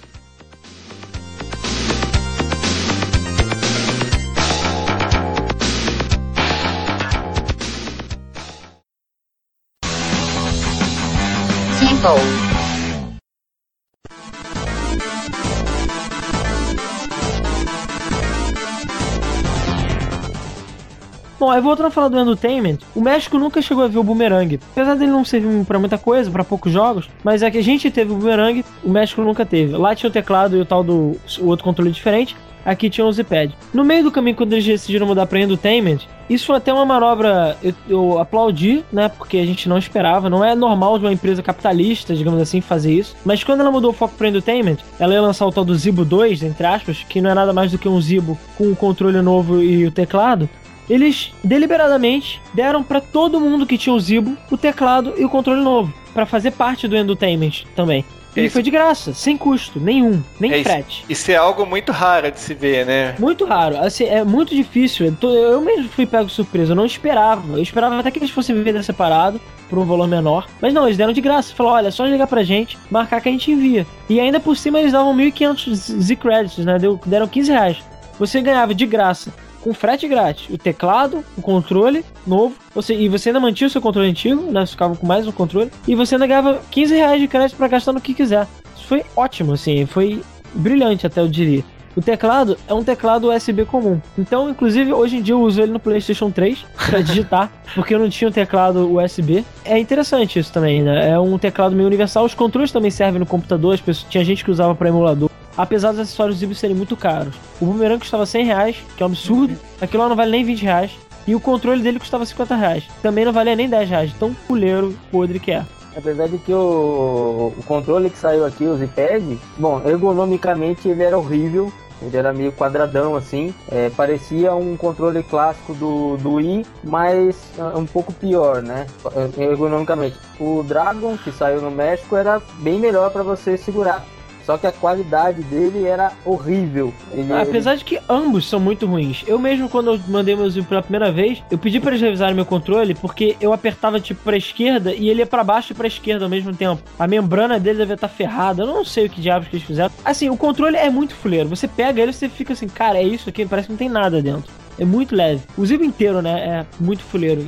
Basicamente não tem nada. Tem uma placa verde, tipo, eles colaram o celular na placa, botaram um chip 3G e acabou, entendeu? E assim, depois que ele mudou pro The Entertainment, é que foi totalmente por água abaixo. Ele foi caindo vertiginosamente. Ele começou a retirar jogos do catálogo, que teoricamente eram jogos que não eram pra crianças, etc, etc. Apesar do Resident Evil 4 ter ficado até hoje, eles toda hora ficaram ameaçando de tirar, de tirar, de tirar. Era o jogo mais caro do Zil. Se não me engano, era 25 ou era 30 reais, Alberoid, você lembra? Era R$24,90. Porque a proposta do Zil era jogos entre 10 e 30 reais. É, o sim, mais você tá caro dizendo dele dos- era, era o Need for Speed Carbon. E ele vinha no console de graça, mas se você apagasse ele, pra você fazer redownload dele, você tem que pagar R$29,90. Esse era Nossa. o preço dele. É, mas isso É, eu diria é, que é mais um bug ou problema deles do que propriamente dito um preço. Ainda mais porque também o Alberto me lembrou da questão do redownload. Eles não têm uma política de redownload. Se você pagar o jogo, você se ferrou. Basicamente é isso. Porque, Ah, sério? é, isso é outra coisa problemática do Zibo. O Zibo não tem conta. Ele não tem nada. Então, assim, você, se você comprar um Zibo novo, só lamento. É tipo um Wii. E você não tem como transferir o conteúdo de um Zibo pro outro. De jeito nenhum. Entendeu? Exceto quando, por exemplo, no meu caso, que eu perdi o, o meu Zibo eles me deram um novo. Aí eles meio que. O que eles faziam era imputar crédito, então botavam, sei lá, 200 reais de crédito e eu podia baixar tudo de novo. Era isso. Mas toda vez que é pra assistência técnica, os saves iam pro espaço. Apesar dele ter uma porta SD que nunca foi usada, provavelmente por causa de pirataria, porque eu tenho certeza que a partir do momento que eles abrissem a porta USB, ah, aliás, a porta SD, começar, começou a pirataria, do jeito que o videogame era mal feito, eu não duvido que ele não teria proteção nenhuma. É, eu não duvido também. Quando, quando- a primeira vez que eu vi essa tal porta SD, foi a primeira coisa que me veio na cabeça. Eu falei, pô, algum dia vão destravar ele por essa porta. Acho que a única serventia que ela teve oficialmente foi na linha de montagem que eles usavam para colocar, copiar, né? Você tinha o conteúdo lá, os jogos, talvez no cartão SD, colocava um arquivinho lá com uma instrução, você colocava no Zibo, o sistema do, do o Bru procurava esse arquivo e copiava, formatava o, o Zibo e copiava o que estava no SD para ele. A gente descobriu isso aí depois, o pessoal do OpenZibo que descobriu isso aí, talvez de uma maneira não, não muito legal, que o Zibo que eles estavam estudando foi formatado, né? mas, não, mas, é, eles tinham backup, eles tinham backup. É, eu sei também que se você botar um SD e fazer uns comandos malucos lá, ele entra tipo numa espécie de teste, uma tela de teste pra SD. Mas o SD em si nunca teve uma função, infelizmente, né? Nunca teve uma funcionalidade aí no Zibo. E eu tenho É. certeza, como eu falei, que se a partir do momento que liberassem, o Zibo tava morto, basicamente. Ou não, né? Porque, querendo ou não, o PlayStation aí vendeu tanto quanto vendeu por causa da pirataria. Eu perdi meu save de 25 horas do Galaxy on Fire quando meu Zibo foi pra assistência, eu quase chorei. Nossa. É, e isso, é, isso era outra coisa também. No Wii, pra quem tem um Wii, se você compra um jogo, você pode passar por SD. E aí você pode passar, inclusive, seu save. Então você pode fazer um backup do seu videogame. Então o que acontece é que toda vez que ele ia pra assistência técnica, é, apagavam os saves e dane-se você. E você não tinha como copiar de volta. Inclusive, eles eram tão irresponsáveis que quando meu Zibo voltou pela primeira vez assistência técnica, eu tinha todos os jogos na época do Zibo. E ele veio, sei lá, com três jogos. Eu falei, cadê meus jogos? E não tinha nem crédito. Aí ah, peraí. Aí eu ficava enchendo o saco dele, aí eles me davam não sei quantos mil reais lá pra eu baixar tudo de novo. E era um saco, ter que baixar tudo de novo. E é claro, tudo sem save. Então depois eu desisti completamente de jogar ele pra ter save. Inclusive eu comprei o Zibo já sabendo que ele ia ser provavelmente uma dor de cabeça. Só que eu comprei usado de um cara que tinha comprado e se arrependido. Tanto que foi a preço de banana que eu paguei ele. Quando ele saiu aqui no Brasil, ele saiu, foi, foi por é, 500 reais, né? O preço de lançamento, né? Foi. Com o tempo ele foi caindo e um pouquinho antes dele sair de linha, quanto que ele tava? Ele chegou, diminuiu bastante, O né? preço médio era 200 reais, mas você tinha lugar que você achava queimando ele por 80 reais. Teve gente que comprou o Zibo por 80 reais. Nossa, eu nunca vi por aqui. Eu não sei vocês, tá? Mas acho que eu deixa eu até perguntar pro, pro Fábio e pra Nádia, né? A gente mora aqui em, em Campinas, né? É, Eu nunca vi um Zibo à venda numa loja por aqui. Eu nunca vi um Zibo em demonstração. Eu, Eu não- também. Em São Paulo eu vi em um shopping, mas até achei ele bem bonitinho. Mas aqui em Campinas eu não vi, não. Você chegou a ver, Fábio? Uma vez passando pelo centro, acho que eu vi um na Casas Bahia, velho. Mas eu só olhei assim do lado, falei, olha só o Zibo e continuei andando. É, essas grandes lojas vendiam, loja americana, é, é assim, física, né, no caso, é, É. Ricardo Eletro, aqui no Rio a Casa e Vídeo, tem o Extra, que também chegou a vender por uma época, Casas Bahia, fora outras lojas é, mais locais que eu não conheço no caso, porque a distribuição dele foi meio ruim, né? Muita gente de fora, de outros lugares, só podia comprar nas capitais ou em lojas muito grandes, em cidades maiores como Campinas, por exemplo, que é uma cidade grande. E agora aquela coisa, se em Campinas não tinha, imagina nas outras cidades, né? Então, não, e o fato engraçado é que a sede da Clara é aqui, tá? Ah, mas a É, Clara em si, também. É verdade, pior a que é. A si, ela só meio que ganhava dinheiro, porque ela mesma, não- acho que ela não tinha participação nenhuma, ela não fazia nada, ela só fornecia a rede. Assim, né? Mas eu quero dizer assim, pelo menos não tinha aquela desculpa que a rede Não, aqui era com ruim. certeza. Ah, Zibo, o Zibo também tinha um negócio aqui no Rio. Eu lembro que a gente ficava brincando que a gente ia lá fazer um piquete lá na frente, porque eles estavam fazendo merda com o videogame e tal. Apesar de tudo, a gente viu no fórum gente de todo lugar do Brasil. Tinha gente do Acre com o Zibo, tinha gente é, do Rondônia com o Zibo, e tinha um garoto até que ele era de Fernando de Noronha. Só Nossa. que, é claro, não pegava em Fernando de Noronha. Então ele só podia comprar jogos quando ele viajava pro Recife. E o Zibo não funcionava online em Fernando de Noronha. Bizarro, isso eu nunca imaginei que eu fosse ver, mas aconteceu. A política mesmo dele de vendas não foi muito boa. A gente sempre reclamou que ele não fazia propaganda. Ele teve mais propaganda na época do Entertainment, que foi uma propaganda boa até. Apesar de que a primeira propaganda dele também era razoável. Aquela da escada? É, aquela da escada. A propaganda boa, isso é uma coisa que eu critiquei muito. Ele mostrava versões betas dos jogos. Então, assim, o tal do Zibo Extreme, a série Zibo Extreme, se você pegar, se vocês um dia aí virem no YouTube a propaganda e virem screenshots dos jogos, vocês vão ver que os jogos são completamente diferentes.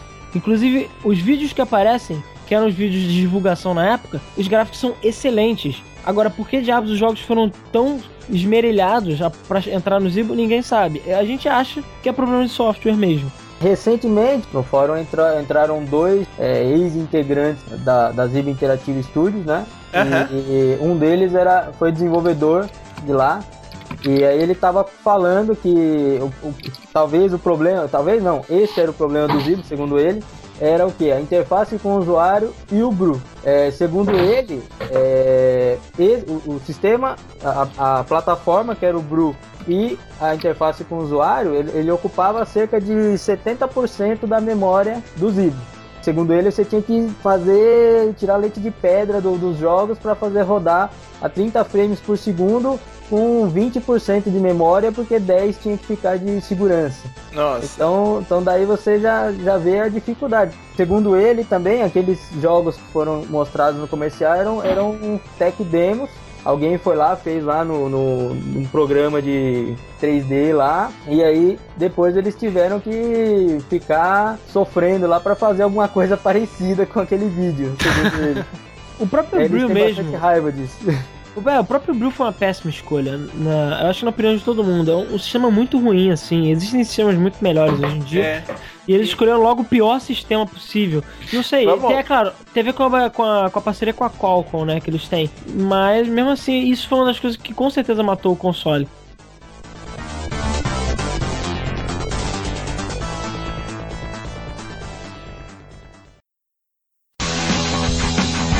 Simple.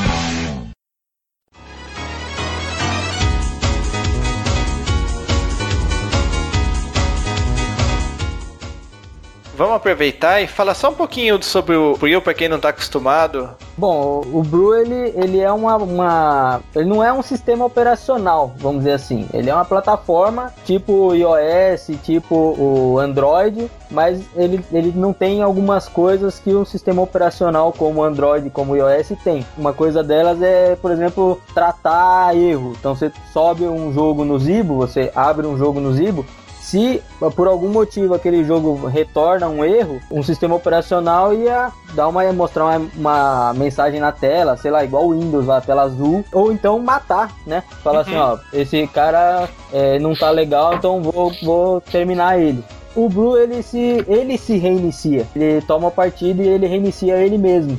Isso acontece demais. A- Quantas vezes que a gente já ligou um jogo, ele carrega, aí carregando o jogo. E isso aí demora às vezes um ou dois minutos, dependendo do jogo, pra carregar. E aí, bum, o videogame ficava com a tela preta e inicializava, você ficava mais 3, 4 minutos esperando a porra do videogame ligar. Pra aí você tentar de novo e provavelmente o jogo dá pau de novo. Nossa. É que é, não era problema do, do jogo, é um problema do, da interface do usuário, aquela telinha bonita que fica passando os jogos lá, que é lenta pra caramba. E do Bru mesmo. Inclusive, eu não conhecia o Bru, eu conheci quando, Eu quando também. comprei o Zibo. É, nem sabia que ele existia. Aliás, eu não sabia nem que existia a Qualcomm. É, Porra. fiquei sabendo depois que ela era uma empresa bem grande e tal, mas sabia fazer é, hardware para celular muito bem, mas tinha pessoas ruins para fazer sistema operacional, né? A Qualcomm fez muito sucesso na época do CDMA, né? Na época que tava começando o celular, com aquele celular de tijolão, com StarTAC, essas coisas. A Qualcomm vendia muito celular nessa época. E foi nessa época que eu acho que a maior parte dos brasileiros conheceu a Qualcomm. Mas eu não sei porque que ela se ausentou do mercado de celulares. Ela, basicamente, depois dessa época, ela saiu e nunca mais voltou. Assim, a fazer mesmo aparelho da Qualcomm mesmo. Nunca mais eu vi, pelo menos. A própria Siemens também, que era concorrente dela na época, também meio que saiu fora. Só ficou Motorola, essas coisas. Se eu não me engano, o novo celular, o Xperia Play da, da Sony, ele usa um, um chip de processamento de gráfico da Qualcomm. Eu, se não me engano, é isso mesmo. Já que o, que o Albert aí falou do, do Bruce se matar e etc aí, eu posso contar o caso bizarro que aconteceu de quando eu recebi um jogo beta, né? Que Assim. Eu acho que não só eu com mais umas três pessoas, mas eu cheguei a gravar. Inclusive, se alguém procurar por Kamatsu Kyoto no YouTube, vocês vão achar meu canal lá. E lá vocês vão ver. É, se vocês botarem na busca lá por. Ou então se vocês botarem na busca por Zibo Beta ou qualquer coisa do gênero, vocês vão achar os vídeos de dois jogos. é, jogos. Um deles é jogo entre aspas, que foi um jogo beta que eu peguei sem querer. Tipo, eu não faço ideia de como isso aconteceu. no lance era um dos jogos mais esperados do Zibo, que era o Foot Camp que era um jogo de futebol, né? Justamente interessante também. É um jogo 100% feito pela Tectoy e tal. E no dia do lançamento, acho que era 10 da manhã, porque normalmente depois eles passaram a fazer lançamento a partir só de 6 da tarde, mas nesse, nessa época os lançamentos eram meio aleatórios. Isso é uma coisa furada do Zibo, que pra você ter jogos novos, você tinha que atualizar o console. A loja não se atualizava sozinha. Ou seja, se você por acaso não recebesse o update, você não tinha um jogo novo. Isso era uma falha absurda. Depois é que eles corrigiram isso, botando o botão 3 do videogame, para ele fazer uma, uma atualização manual, porque ele não tinha atualização manual. E o que acontecia que muita gente fazia era ligar para Zibo, que na época não tinha 0800, então era ligação para São Paulo. Eu, eu sou do Rio, eu ligava para São Paulo. Falou: olha, manda um- uma atualização do Zibo pro Zibo e-mail tal, né? Que e-mail, para quem não sabe, é o código de celular, né? É, é um, de um número de série padrão para celular. Então você ligava pro atendente e falava: olha, manda atualização aí pro Zibo e-mail tal. Ele mandava você fazer o update e você podia comprar o jogo que você quisesse. Depois que passou a usar o botão 3, você só clicava, ele buscava por atualização e atualizava sozinha. Era mais interessante. Mas aí nessa época eu tinha ligado pra lá, falei, ó, manda a atualização aí do jogo. Mandou, aí eu pude comprar o jogo. Quando eu comprei o Zibo, era o Zibo Footcamp e o Ziboids, que é a espécie de Mi do Zibo. Então o Ziboids é bem um jogo, é um aplicativo, é porque você podia importar o Ziboids pro Footcamp, depois você podia importar pro Superliga, né, o seu Mi, entre aspas. Eu baixei o jogo. Quando eu baixei o jogo, primeiro que o jogo não se chamava Zibo Footcamp, ele chamava Zibo Foot Party. Eu? Eu tô vendo Tá, aqui no eu- vídeo. Ficou bem Aí eu entrei no esquisito. jogo. Aí eu entrei no jogo. Aí tá, tá, primeiro eu vou aprender como é que se joga. Aí eu apertei o botão de opções. Aí tá lá, inserir texto aqui, inserir título aqui, inserir texto aqui. Aí eu não acredito. Eles mandaram o jogo pela metade. Aí eu entrava, ele não conseguia importar Ziboid, ele bugava loucamente, ele tinha Não. umas paradas muito estranhas. Eu, que porra é essa? Aí, cara, eu lembro que na época eu fiquei com tanta raiva, mas tanta raiva, que eu gravei esses vídeos. Cara, eu tava tão pé da vida, tão puto, que eu peguei os vídeos, fiz o upload instantâneo no YouTube na hora, nem editei direito, botei e falei: Olha aqui o seu jogo. Eu mandei pro André P no Twitter: Olha aqui o seu jogo incrível, não sei o que. E mandei o link pra ele. Cara, ele, desesperado, mandou uma mensagem pra mim: Pelo amor de Deus, me dá o seu telefone que eu preciso ligar pra você. Eles ligaram pra mim, falando o que, que aconteceu. Porque o jogo não era pra estar assim. E aí, conforme o dia foi passando, inclusive esse vídeo aí foi uma porrada de gente. Vários sites pegaram meu vídeo falando Zibo libera jogos beta, é, jogo incompleto na rede. Cara, foi uma cagada. E assim, conforme o dia foi passando, eu fui vendo que tinha gente que tava baixando o jogo normal. Ou seja, aconteceu alguma coisa, não sei se por questão de horário ou por questão de update, que eu baixei a versão beta do jogo. Então eu baixei a versão beta do Ziboid, que tinha bem menos é, acessórios de roupas, etc, pra tu botar, e baixei a versão beta do Zibo Food Camp, que era o Zibo Food Party, e ele não funcionava direito, e tinha esse, era incompleto. A gente foi saber depois que isso aí deu um, um problema federal lá pra eles, inclusive eles pediram mil desculpas, a rede ficou fora do ar, eles pediram semanas pra corrigir o problema, o jogo mesmo teve o, o lançamento adiado, eles liberaram aquele dia, depois eles tiraram do ar o jogo, né? Meio que por causa de mim, né? Eles tiraram o jogo do ar pra corrigir. Ficou acho que umas duas semanas sem o jogo. Quem baixou, baixou. Quem não baixou já era. Porque eles estavam corrigindo, até lançar um update que corrigisse o problema. Sendo que no meu caso não adiantou. Eu tive que devolver o meu Zibo pra eles fazerem a atualização de firmware. Por quê? De acordo com eles, os Zibos mais antigos, por algum motivo, eles não atualizaram direito. E sei lá, tinha alguma coisa lá no código deles que eles se comunicavam com o servidor e o servidor achava, tipo, baixava a versão errada do jogo. Por que tinha versão antiga no servidor, ninguém sabe. Mas baixava a versão errada. Então aconteceu que eu, mais umas duas ou três pessoas, baixamos a versão beta do jogo. Aconteceu justamente isso. Então, inclusive, a pena que eu não tenho mais o jogo, né? Porque foi apagado, mas a gente tem os vídeos aí pra ficar pra sempre essa historinha aí dos jogos É. beta. Mais uma das atrapalhadas aí que a Zibo fez, né, nos lançamentos. Aliás, eu tô vendo aqui o vídeo, muito engraçado. Você olha aqui, texto temporário, favor trocar. É horrível. É que assim, É. eu fiquei com muita raiva, né? Depois eu fiquei até com pena, pra falar a verdade. Eu fiquei com pena do Zé Penha. Porque eu fiquei assim, caraca, sabe? Eu. Sei lá, eu queimei pra caramba o filme do Zibo.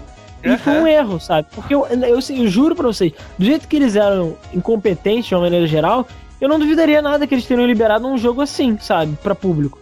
Assim, é que é um pouco de inexperiência também, provavelmente, né? Porque. Isso não acontece, cara. Não acontece em lugar nenhum. Eu Acho que é a primeira vez que aconteceu uma coisa do gênero em qualquer no planeta, sabe? Isso não acontece. É, é meio inaceitável. Eles lançavam muita coisa sem testar, né? Tanto que Uhum. muitos Zibos aí foram bricados. É, se você entrar no site do OpenZibo, tem uma tela que é tipo com ícones e tal. A quantidade de gente que mandou aquela. Eu não, isso nunca aconteceu comigo, mas chegava um dia, olha, liguei meu Zibo e aconteceu isso. Ele entrava, acho que no Brill, se eu não tô enganado, e ele ignorava o sistema do Zibo. Ele meio que se matava, né?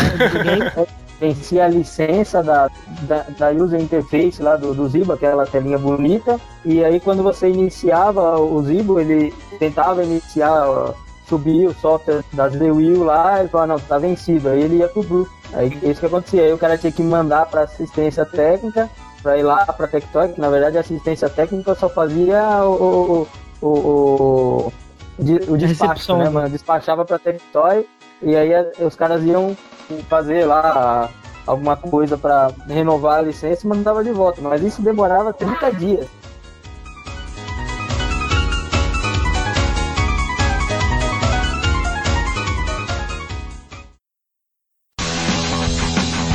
Simple.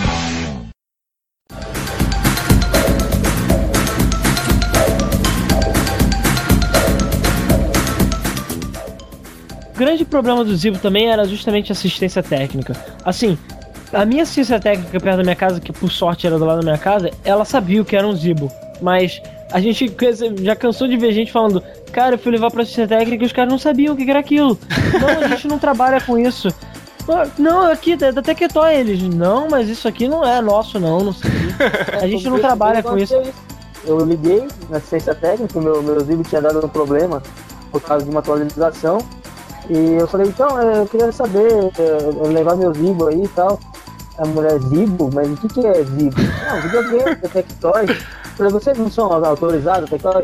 Ah, sim, mas eu nunca ouvi falar de, de- é, é novo? É, olha, obrigado, né? Desculpa aí. Aí liguei em outra.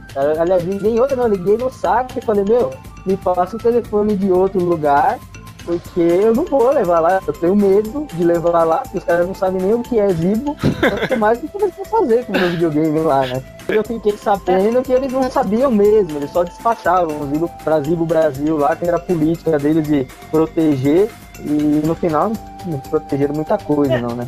Mas mesmo assim, é é justamente é um absurdo você ver se são autorizados oficiais, etc. Como eles foram incompetentes a ponto de não divulgar, nem mandar um folderzinho, sabe? Fala, olha, gente, é- existe o Zibo, sabe? A gente tá vendendo ele. Se Não, você vê um desse, manda pra gente, né? E assim, eu já sabia porque eu conversava lá, o pessoal da minha autorizada era, sabia e tal, eles eram mais tranquilos. Eu falava, eles falavam, não, a gente não faz nada. Eu, o cara falou, eu nem sei mexer no Zibo. Não. A gente pega ele, liga pra transportadora, a transportadora leva pra São Paulo, eles trabalham com ele na sede, depois eles trazem de volta. O que isso demorava muito. O meu Zibo novo eu recebi porque o meu último Zibo ficou mais de 30 dias na, na assistência técnica. E de acordo com a lei, se um produto ficar mais de 30 dias na assistência técnica, você tem que. Você pode receber o seu dinheiro de volta ou um aparelho novo. E eu fui chato. Inclusive, se vocês entrarem no fórum do Zibo Clube, tem um relato gigantesco. Eu penei, mas eu falei, não, eu não vou deixar eles, me- eles não vão me ganhar. Porque se eu receber. o- Porque assim, o meu Zibo antigo, no último dia da garantia dele, é que eu levei na assistência técnica, porque eu liguei pra lá, tinha dois jogos que não estavam funcionando. Eu falei, olha, o que, que eu faço? Eu vou ter que enviar pra assistência técnica, senão eu não vou conseguir. Porque isso era outra coisa. O Zibo morreu antes de acontecer isso, mas Ninguém sabia o que ia acontecer depois que acabasse a garantia. Se o Zibo baixasse uma atualização e desse pau, o que, que você faz? Você manda pra assistência técnica que tem que pagar por um problema que foi deles, não foi seu? Ninguém sabia responder isso. Não existia um. Eles nem pensaram nisso, pra falar a verdade. Então, ficava essa, essa briga, né? Tipo, aconteceu algumas pessoas que ficaram sem a garantia e tiveram que brigar com a Zibo, mas eles no final sempre recebiam de graça os consoles pra consertar. Apesar de que já teve um caso de uma assistência técnica ter cobrado, apesar da assistência técnica não fazer nada, eles cobraram do cara. Eles queriam cobrar, sei lá, 100 reais pelo conserto, sendo que a assistência técnica só recebia. Eles estavam tentando passar a perna no cara. E ele ligou pro saque, foi mó dor de cabeça, mas ele conseguiu pegar o Zibo sem precisar pagar. Meu Zibo, eles até tinham falado: olha, a gente vai, deu- vai pegar o seu Zibo, mas quando ele voltar você vai ter mais um mês de garantia. Tudo bem. Só que meu Zibo nunca voltou. Passou cerca de 30, 40 dias e nada. E eu falei lá, inclusive com o superior, falei: olha, eu não quero saber, eu quero um Zibo novo, vocês é que se danem aí, entendeu? E se virem pra me dar um Zibo novo. Eu não vou aceitar o meu Zibo antigo. Inclusive, ele- sabendo disso, eles enviaram um Zibo antigo pra minha assistência técnica. Um dia eu recebi uma ligação: seu Zibo tá aqui. Era meu Zibo antigo. Eu falei: ué, mas eu tinha que recebido um Zibo novo. Comigo aconteceu um, fato interessante que eu mandei meu, meu zip para assistência, tinha dado um problema lá com, com o jogo, mandei para assistência, beleza, demorou 30, quase 30 dias, não, chegou a ser 30, mas sei lá, demorou uns 25, 26 dias. Chegou na assistência, peguei, a assistência não tem como testar, você pega, você testa e liga pro saque. Eu cheguei em casa, te- testei alguns jogos, ah, beleza, tudo funcionando e comprei, comprei o, o Turma da Mônica e, se eu não me engano, o Super League. E, e aí ele parou de funcionar de novo, os jogos não abriam. Aí eu liguei para assistência, falei para pro saque e falei, escuta, eu comprei, peguei o videogame na assistência hoje, baixei dois jogos e, e, e não estão funcionando, né? Aliás, inclusive um deles nem aparecia para eu selecionar. Aí a atendente do saque falou: ah, você, senhor, você vai ter que levar para assistência. Eu falei, como assim? Eu acabei de pegar a assistência. Falei, Quer dizer que eu vou demorar mais 30 dias para eu jogar de novo? É, senhor, tem que levar. Eu falei, puxa, é, é, parece piada, mas é o que aconteceu.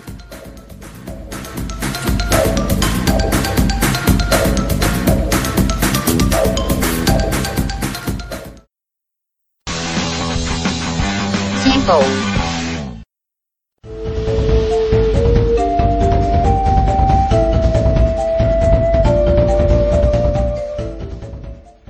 O problema do Zibo foi basicamente que acabou a memória dele. É isso. Ele só tinha 1 GB interno, que é um- uma porcaria. Na época que ele lançou 1 GB não era nada. Uhum. Pendrive de 2 GB era tipo 20 reais na época que ele lançou. Então não tinha, não tem desculpa pra ele ter 1 GB de memória interna. Isso era uma preocupação de todo mundo, porque conforme o catálogo de jogos, jogos foi aumentando, é, e aí, quando acaba a memória, como é que a gente faz? Não tem uma política de redownload, não tem cartão SD pra salvar. E aí? A gente não vai poder mais baixar jogo. Vai ter que Ah, pagar sim. e comprar de novo. Afinal, já que o videogame não tem outra alternativa a não ser comprar por download, ele tem que ter bastante espaço interno, não tem jeito, é. né? Ou então é liberar cartão SD. Uhum. O Wii mesmo tem problema de ter pouco espaço interno, mas ele tem um cartão SD. Você pode salvar os seus jogos né, e, e transferir, etc. Fora que tem uma. Se não me engano, o Wii tem política de redownload. Teoricamente, você comprou uma Tem, vez, tem. você pode baixar quantas vezes você quiser. A questão de baixar quantas vezes você quiser no Zibo era justamente por causa da Claro e porque cada download que você fazia, a Zibo pagava. Então, se você tá baixando o jogo de graça, a Zibo tá pagando pelo jogo. Então ela tá tendo prejuízo, digamos assim. Então, basicamente, eu lembro até que o Triple Oxygen, né, da, do OpenZip, ele falou assim, olha, gente, o Zibo morreu porque acabou a memória interna dele. Porque ele tava cheio de lançamento na fila, inclusive a, a, a Zibo Brasil tinha fechado um contrato lá com a, com a Maurício de Souza para lançar nove jogos, oito, nove jogos da Turma da Mônica, só lançou um. E o videogame morreu antes, porque acabou morrendo interno. E toda vez eles tentarem resolver o problema botando cartão SD, eles preferiram matar o console de uma vez só. Todo mundo já sabia que ele meio que tinha morrido, porque ele ficou quatro meses sem lançamento de jogos. quatro a cinco meses. E aí eles anunciaram o fim do videogame e a rede dele vai ficar até setembro online. Apesar que eu já ouvi gente falando que tá com dificuldade para baixar, então não sei. Mas é, pelo comunicado deles, até o final de setembro, ou início de setembro, não sei dizer. É, 30 Mas- de setembro. Então, é, até o final de setembro, você, se você ainda quiser comprar um Zibo, sei lá por que motivo. Colecionador, Coleção, poxa, é, é. Pois é, eu comprei mais por coleção mesmo. Eu comprei por coleção e por incentivo. Eu quase comprei exatamente por isso. Se eu ver um barato hoje em dia, eu até compro. Eu não vou dizer que não. Eu, eu gosto. Eu acho que foi uma iniciativa legal, apesar dos pesares, né? Tanto que eu fazia questão de comprar todos os jogos. Eu tenho todos os jogos eu comprei todos os jogos, que sei lá, são 40 e poucos por aí. Mas eu comprei todos. Seja em promoção, eles fizeram muita promoção no final da vida do videogame, chegar a ponto de jogos que custavam 20, 30 reais, sair por, do, por 7 reais, por 10 reais. Por isso que eu fico dinheiro, porque chegou uma época que teve uma promoção que você comprava um jogo e ganhava o valor dele depois em dinheiro para você comprar o que você quisesse. Teve também é, concurso, os top 10 de, da, do jogo tal, porque alguns jogos tinham ranking online, ganhava um tanto de crédito e eu ganhei várias vezes crédito dessa maneira, né, por estar no topo do ranking. Também porque não tinha muita gente no ranking. Apesar de que a gente chegava a ver no ranking de algum dos jogos, por exemplo, o, o Zibo Tênis, né? O Sport, o Zibo Sport Tênis, que era o mais, o mais antigo e o mais vendido do que tinha ranking online, tinha cerca de 500 pessoas no máximo no ranking online. Ou seja, pra você ver, talvez a quantidade de Zibos vendidos e a quantidade de gente que tinha comprado esse jogo, né? Cai naquela, né? Tipo, tudo bem, vocês participam ativamente lá no, no Fórum Zibro, tudo, vocês conhecem bastante gente que tem, mas assim, amigos, parentes, etc. É difícil, assim, você conhecer alguém que tenha um, né? Assim, é- acho que é um ótimo termômetro pra você ver a É, popularidade. assim, a, a Tectoy ela nunca divulgou nenhum valor. Inclusive, isso eu acho que é outro furo dela. Ela não divulgou valores de lucro, valor de prejuízo, valor de venda de jogos, valores de, de lucro, de, de nada. Então, nem- até hoje a gente não sabe quantos itens foram vendidos, quantos jogos foram vendidos. Máximo que tinha no top 5, que era atualizado de uma em uma semana, dizia os jogos mais vendidos dessa semana, mas não dizia quantos foram vendidos, não dizia nada. Então a gente podia ter sido vendido três jogos que eles já ficaram no top, a gente não sabe. E normalmente os lançamentos ficavam no top na semana, naquela semana, e a gente ficava sem saber, e até hoje a gente não sabe quantos livros foram vendidos, quantos existem, quantos não existem. Tipo, É, o jogo mais vendido da plataforma, etc, então, né? é, a, gente, não- a gente supõe que pode ser o Crash Bandicoot, que é um dos que estava no top, então Action Hero, mas a gente não tem ideia real, palpável, do que, que vendeu mais, etc. Eles chegaram a falar na coletiva de imprensa algo que é, bem genérico, né, bem, bem abrangente, mas eles chegaram a falar que no Brasil vendeu o dobro do México. E uma vez no fórum apareceu uma, uma informação de que é, numa entrevista para uma revista lá no México, o Franz Elizondo, que era, que era o, o gerente lá da Zibo México, tinha, tinha comentado com o entrevistador que eles, eles esperavam dobrar as vendas tal, e que eles estavam esperando algo de 60 mil. Então, talvez eh, dá, dá para juntar essas informações aí e dá para ter um número relativo aí, uma ideia do, do quanto foi vendido do Zibo, né? Eu lembro que sim, eu lembro que eu, assim, eu, eu acho, eu acho, apesar, é, é, os valores que eu, que eu sei são mais ou menos 20 mil, 25 mil. Apesar de que eu acho que é muito. Eu sinceramente acho que não chega nem a 5 mil zibos vendidos. Eu duvido que tenha sido os 25 mil zibos vendidos, duvido. Acho muito difícil. Mas aí é aquela coisa, o videogame morreu. Quem quiser comprar o Zibo, corre, porque até setembro vai dar pra comprar. Se não me engano, estão fazendo promoção, fizeram. Então, tipo, todos os jogos, sei lá, estão por 10 reais. Mas o é claro você comprar um usado, porque já estão com jogos, você gasta menos dinheiro. Os jogos estão saindo gradativamente também. Tem uma. Até tem uma lista no, no, no fórum, que nem tem jogo que vai sair agora, dia 31 de, de julho. Vai sair fora uma, uma boa quantidade de jogos aí. Em 31 de agosto vai sair outra leva de jogos. E 31 de setembro vai sair o resto. Esquisito, porque deu a impressão no- na, na coletiva de imprensa, essas coisas, que é, iam continuar, a loja ia continuar lá sem lançamentos, mas ia sair no final de 30 de setembro e boa, né? Não- do jeito que tá, que vocês falaram, dá a impressão que tá saindo gradativamente, né? Mas tá saindo. é, Aham. Já saiu que nem agora dia 25 do mês passado eles retiraram o Resident Evil da loja. Então quem, quem não comprou não, não compra mais. Eles não anunciam, eles nunca anunciaram. O, o- acho que o único jogo jogo, os, os únicos jogos que eles anunciaram que iam retirar na época foi o Need for Speed e foi o Pre-Evil que, que eles anunciaram no blog lá, ó, vamos retirar tal dia.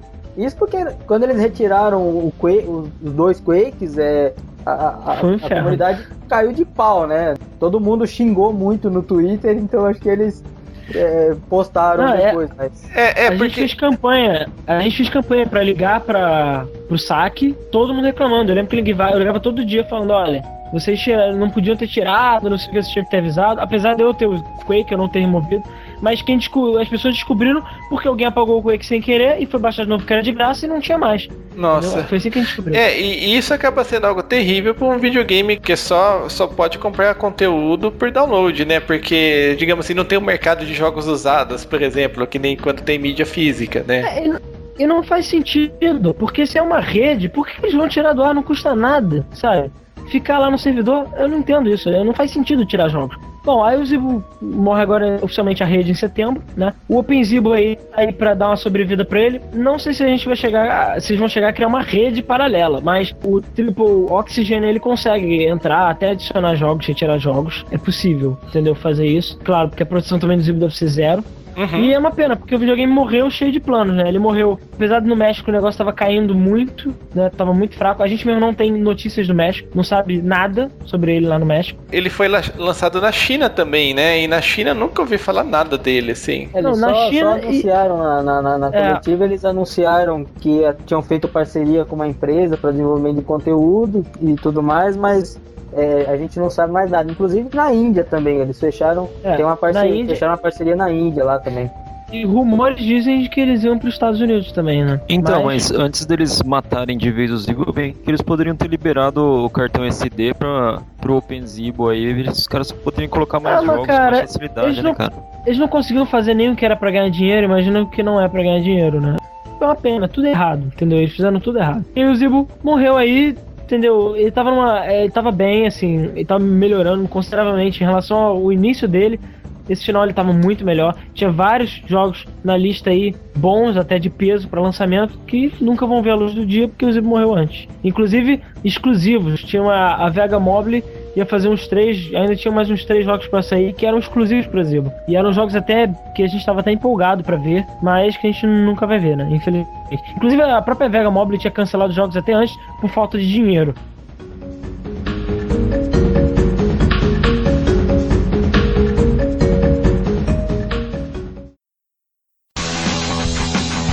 Simple.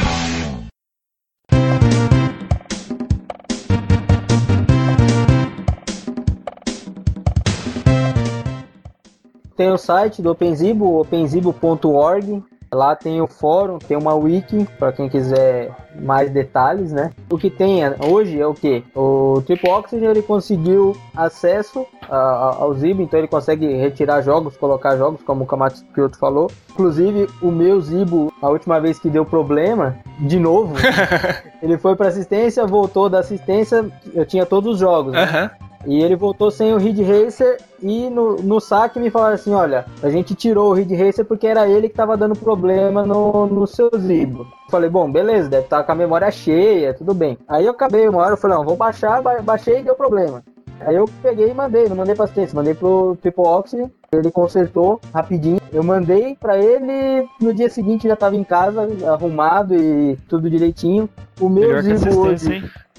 É, Sim, justamente, uma pessoa faz o trabalho de um prédio inteiro melhor, sabe? Isso é inadmissível. É, mas é. Fã às vezes surpreende exatamente nesse ponto, né? Consegue fazer um serviço muito melhor do que da empresa, em todos os sentidos, É, né? e de graça, né? Diga-se de passagem. Nossa. Ele não cobrou. e, e essas. Ele não cobra nada. Nossa. O que foi descoberto, assim, do, no OpenZibo, tudo, é, foi lançado alguma coisa ao público ainda? Ou por enquanto, tudo bem, eu sei que tem as informações. Então, o o que tem é o seguinte: é, tem um tutorial na Wiki. é, você, para ter acesso ao Zibo hoje, você precisa usar uma interface que ele tem que chama JTAG. Uhum. Aí você precisa de um cabo especial também para ligar ele. Precisa de algum conhecimento. Por enquanto, você precisa ter algum conhecimento técnico para acessar o Zibo. Tem um tutorial lá, quem tiver algum conhecimento pode fazer em casa. E inclusive fazendo isso, esse acesso pode rodar homebrew tranquilo. Inclusive tem lá um homebrew que o, que o Triple Oxygen fez lá pra, de introdução. A gente descobriu que os emuladores, que o Zibo tem alguns jogos da Thaís de, de Neo Geo que são emulados, né? Tem uns emuladores genéricos lá. A gente descobriu que todos eles têm outros jogos, uma lista lá de outros jogos. E a última versão tem inclusive jogos de Mega Drive. Na Wiki tem um link lá que lista todos os jogos desses que são teoricamente compatíveis com esse emulador. Eu sei que o Triple Oxygen conseguiu rodar o Sonic, ele conseguiu rodar todos os jogos que estão na lista Uhum. lá do Mega Drive, né? Inclusive rodar outros jogos, ele fez mais basicamente o seguinte: eu tenho lá Altered Beast. Então, esse jogo tem, sei lá, 100k. Eu pego um outro, uma outra ROM lá de Mega Drive e de, de 100k e coloco em cima dela, renomeio para Altered Beast e, e ele vai rodar. Nossa, que legal. Mais ou menos assim, grosso modo. Alguns jogos ficam com gráficos na, na lateral estranho. Tem até vídeos na internet aí de alguns jogos que ele rodou. Conseguiu rodar Street Fighter 2 de CPS 1. Conseguiu rodar o Street Fighter Alpha, que é um jogo que foi anunciado, que tá até na caixa, inclusive que nunca foi lançado. Ele conseguiu rodar. Tem ainda uma, uma série de jogos aí para serem testados, né? Tem uma lista bem grande lá. Se você vê na Wiki lá, tem, sei lá, tem mais de Acho que tem mais jogos que o Zibo. Pra- pra- Não, mas isso é fato. O- e o- a ideia do Triple Oxygen, ele quer desenvolver uma maneira de que, tipo um pendrive, sei lá, que você enfia um pendrive no Zibo e ele consegue meio que hackear, né, o Zibo e liberar todas as funções dele, como o JTAG faz. Entendi. Essa- esse é o ideal dele, só que ainda não chegou nesse É, tipo, como se, a grosso modo, como se fosse um mod chip, ou, ou mesmo aquele do, do PlayStation 3, né, que botava ele em modo de, de desenvolvimento. É, justamente, justamente. Algo assim. tipo é. isso, tipo Ah, isso. legal, é, e realmente ficaria amigável pra qualquer um conseguir usar, né? Inclusive tem um problema que surgiu agora, que vai acabar a rede, que é o seguinte, você você tem lá os Zibo IDs, né, que, é o, que é o avatar do, do Zibo, lá, os, os MIs. Você cria lá, beleza, mas para você usar no jogo, você precisa sincronizar ele. E para você sincronizar, você precisa da rede. Ah, certo. Então, se você se aca- acabando a rede, você nunca mais vai poder usar é, um novo Zibo ID no seu Zibo sem a rede, né? Inclusive também você tem lá o jogo do Peteca, que você precisa é, é para liberar, ele tem as quadras dos outros jogos e para você ter acesso a essa quadra, ele precisa você precisa estar presente no, no rank online nos outros jogos. Cada jogo que você tem o rank online, ele libera uma quadra. E para isso ele precisa do rank online. Então se você não, não tem a rede, você também não consegue liberar as outras quadras do Peteca. Quer dizer, você está causando um problema no jogo por causa da falta dessa rede, né?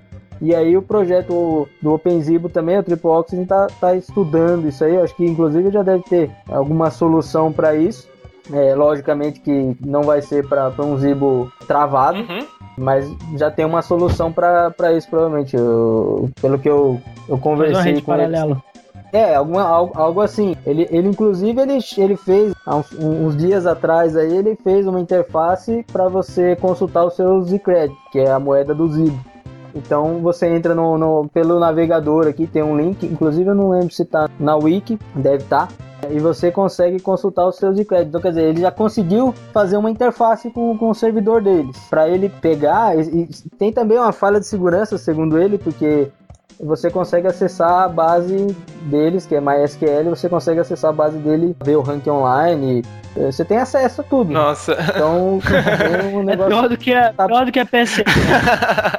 pior, porque tá bem escancarado ali, ali. É, Na verdade, acho que eles não contavam que ninguém fosse se interessar em hackear o Zibo, É né? verdade, é verdade. Então acho que eles não se preocuparam muito em fazer segurança de muita É, coisa. não se preocuparam em fazer nada, na É verdade. verdade. Nesse ponto.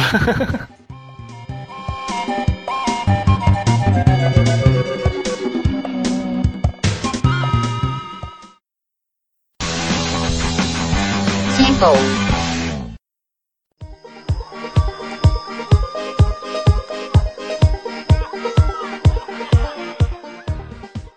Os jogos que valem mais a pena no Zibo, como eu tinha comentado antes, são os que foram feitos pra, pela própria Tectoy, né? Porque, o que eu falei, todos os outros jogos você tem versões melhores no iPhone, ou em aparelho celular, ou em console. Apesar de que existem jogos de destaque no Zibo, que são portes, né? Mas os jogos que merecem destaque no Zibo, que eu diria que até que vale a pena, digamos assim, a compra, são justamente os jogos que são feitos pela Tectoy. Como a série Zibo Extreme, que são de esporte, né? É Uhum. a Extreme Rolimã, Extreme Jetboard, Extreme Boia Cross, que é tipo uma, um downhill só que de boia, né? E o Rolimã. É, o Rolimã já falei, ah, então o Baja. Então é. Baja, Rolimã, Jetboard e Boia Cross. Ah, é, tem corrida aérea também. Todos eles têm suporte pra bumerangue. O problema é, eles são muito curtos. Todos eles só tem três pistas, não tem história, não tem nada pra habilitar, só tem quatro personagens que não tem nome, Nossa. não tem rank online, só tem multiplayer local e acabou. Não tem rank online, que os outros jogos têm. Só tem três pistas, você não habilita nada, você não, não tem nada. E os jogos foram lançados em épocas diferentes. E o máximo que foi adicionado foi o modo time trial, ou então um modo de jogar multiplayer local. Sendo que o Rolimã, que é o piorzinho de todos, não tem nada. É só você aperta start, escolhe um personagem que só muda a cor da camisa e escolhe a pista e acabou. Tu não habilita nada, não tem nada. Agora, os jogos da série Zibo Sport são um pouco mais elaborados, apesar de eles serem muito curtos também. É que tem o tênis, vôlei, queimada e peteca. O tênis é uma cópia fajuta do, do esporte da modalidade tênis. Eu acho que nem tem muita graça. O vôlei já é mais interessante, que é o vôlei de praia, é uma coisa mais diferenciada. O queimada, pra mim, é o mais interessante deles, que é ter uma mecânica bem legal. E aquela mecânica de queimada mesmo, sabe? De você ir pra trás do outro time, etc. E tem o, o peteca, que também é bem legal. Que no caso o Peteca ele inovou porque ele tem mais de uma quadra, ó, sabe? Mais de uma quadra. Inclusive o Pode Peteca no, no, no México ele foi, foi lançado como badminton. Lá o, o- a versão do México você joga com uma raquete, que é, É, que é diferente daqui. tomando, por exemplo, o tênis como exemplo, você tem personagens únicos que não tem nome, mas, por exemplo, tem o famoso Vácuo. Se vocês procurarem por Vácuo, Zibo Vácuo, que é o quê? É o que a gente chamava de. Como é que a gente chamava ele? De Zé. Seu Caraca, Zé. era Zé. Seu, Seu Zé, Zé. era seu Zé. é o quê? É um cara moreno, com bigodão branco, bicho de vaca. Todo mundo adora esse personagem. Eu mesmo só jogava com ele. E a gente ficou chamando de seu Zé, ou então e a gente chegou a fazer concurso para nome pra ele. Só que no final das contas a própria Zibo se manifestou e falou que o nome dele é Vácuo. Inclusive ela fez promoção com ele, ganhou, ganhou camisa, etc. Vácuo. Ele é um, inclusive eles até falaram que iam lançar um jogo exclusivo dele, que nunca aconteceu, né? Aham. ele era um personagem até carismático, eu diria. Os outros eram meio genéricos, estereotipados e não tinham nome. O único que tem nome é justamente ele, que foi divulgado só porque teve essa, essa coisa, mas eles não tinham nome. Então o máximo que você podia fazer era jogar com o personagem, ganhar level conforme você fosse ganhando as partidas, e aí o level do computador aumentava, que nem no Wii, e aí a partir, tipo, quando você vira pro, que nem no Wii, entre aspas, né, você ganha uma raquete nova, e nos outros jogos você ganha uma roupa nova. Então era o único. E é claro, tinha um rank online. Então o único E Tinha, tinha a fantasia Incentivo. do vácuo. é, o- a, Você- é, a cada jogo o Vaco mudava de roupa. O tênis era de vaca. Aí no outro ele mudava tipo uma, uma lagarta. Aí no outro jogo ele tava tipo com uma arara. Cada hora era uma coisa diferente. Então também ficava essa coisa, essa expectativa de qual é a roupa do Vaco no próximo jogo. Então ele meio, apesar de chamar Vaco, ele era o, de- o personagem mais interessante que tinha. Então o único incentivo que você tinha era jogar por ranking e ganhar, habilitar todas as roupas diferentes. Mais nada. Não tinha mais nenhum incentivo. Sendo que era sempre a mesma quadra. Então isso também era uma coisa meio chata. Então o jogo também era curto, né? Entendi. Todos eles. E o Zibo Sports ele era exclusivo pra Boomerang. Então quem não tinha Boomerang não podia jogar. Isso era meio tosco. Só depois é que eles mudaram o nome pra Zibo Sports. Porque era Boomerang Sports o nome. Eles mudaram pra Zibo Sports, que tinha suporte pra controle. Que eu particularmente não gostei. Eu achei que foi uma droga. Porque os jogos eles foram feitos pra serem jogados com o Boomerang. Então eles não funcionam muito bem com controle. Não acho que ficou bom. Entendi. Adaptaram depois, ficou meia é, boca. adaptaram. Ficou Aham. meio estranho. Porque o jogo, os personagens já movem sozinhos, é aquela coisa meio Wii, né? Uhum. E aí no final da vida, lançou o, o Zip Foot Camp e o Ziboid, que os Ziboids eram uma criação de mim, então você cria. O que eu acho interessante é que tem achievements, entre aspas, né? São as conquistas, que ficam salvas no seu Mi, no seu bichinho, no seu boneco lá que você cria. E outra coisa legal é que você pode enviar ele pra rede e você pode resgatar ele em outro Zibo. Então, se você quiser jogar com o seu Mi na casa de um amigo, você pode, na época, né? Você podia recuperar ele, usar na casa do amigo, depois você jogava na rede de novo e buscava em casa. Era funcionava com o sistema de login e senha. Então você podia ganhar conquistas no, no Zibo do outro, etc., ajudar os seus amigos fazendo isso. E aí, no caso, os, jogos, os únicos jogos que teve suporte para Ziboid foi o Footcamp e o Superliga. O Footcamp é também outra coletânea de minigames. Eram quatro minigames: embaixadinha, drible, chute ao gol e chutar falta. E aí o que acontecia é que você ganhava level, você ganhava power-ups, habilitava habilidades, e aí com isso você é, melhorava o seu Ziboid. Porque a promessa era que no Superliga você usava o seu Ziboid para fazer. para jogar no time. E o Superliga, que para mim é fácil, o melhor jogo do Zibo, é uma espécie de Mario Strikers da vida. Super Mario Strikers.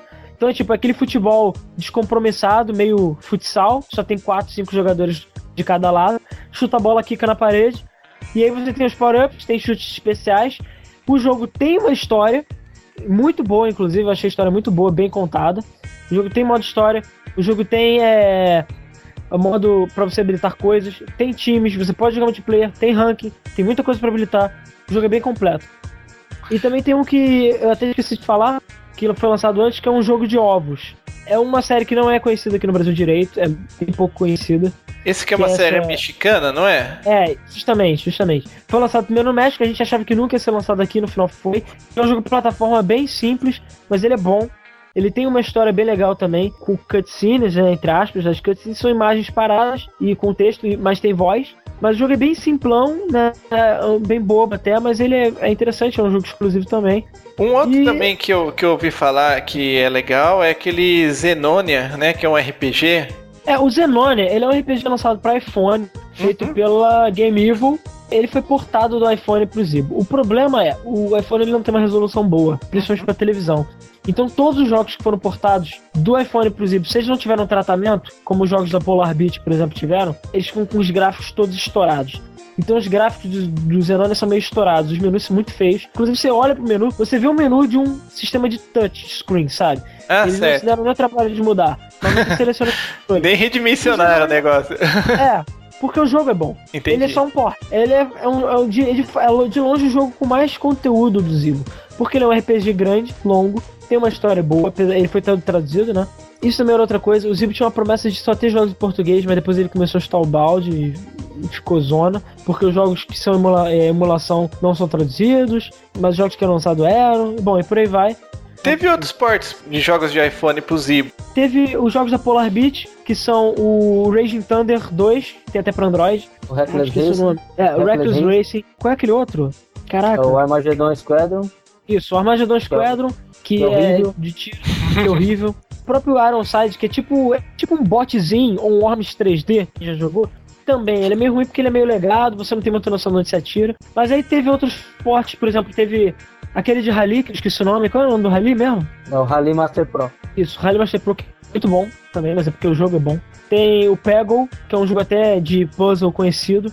Zuma legal. Revenge. Viciante Também. também. Aham. E eles todos jogam, eles são todos são bons. Tirando assim o Android Squadron, que eh, o jogo em si é ruim, mas o Pego é muito bom, eu me diverti muito jogando o Pego. O Zuma de Revenge também é muito bom, é um excelente esporte.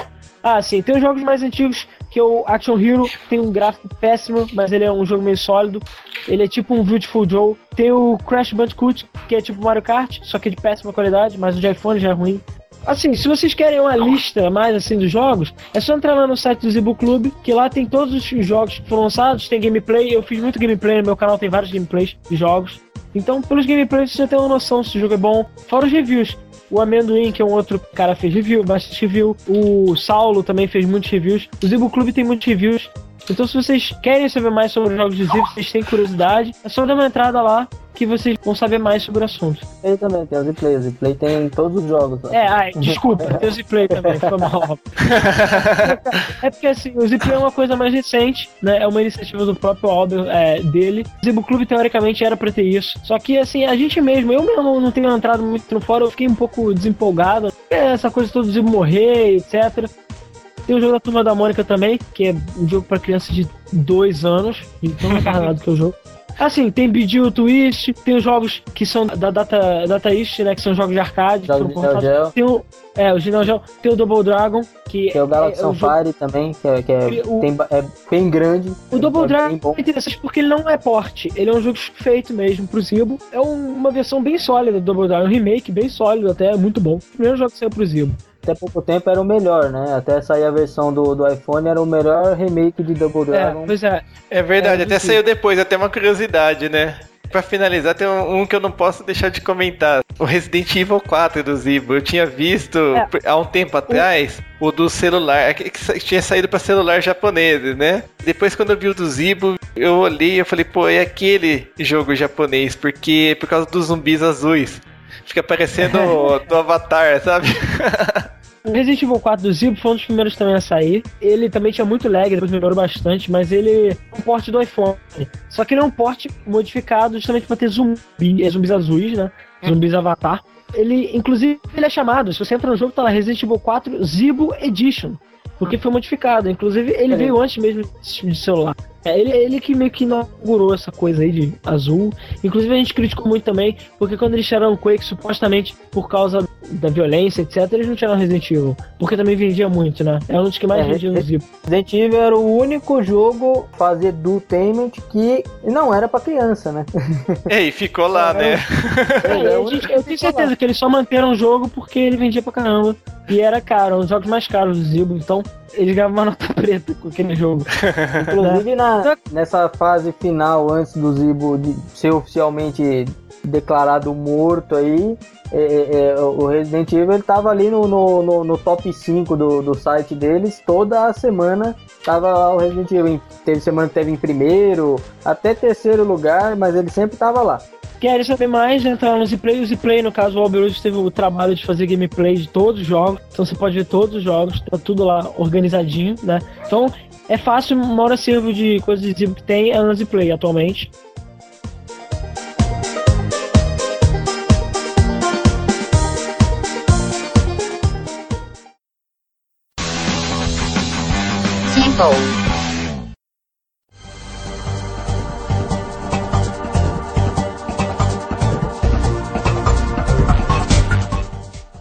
Assim, o Zibo foi mais importante pra mim, não foi nem pelo Zibo, mas sim pelas pessoas que eu conheci no fórum, pela diversão que eu tive, pelas histórias que eu tenho pra contar, né? Que eu tô aqui falando por causa dele.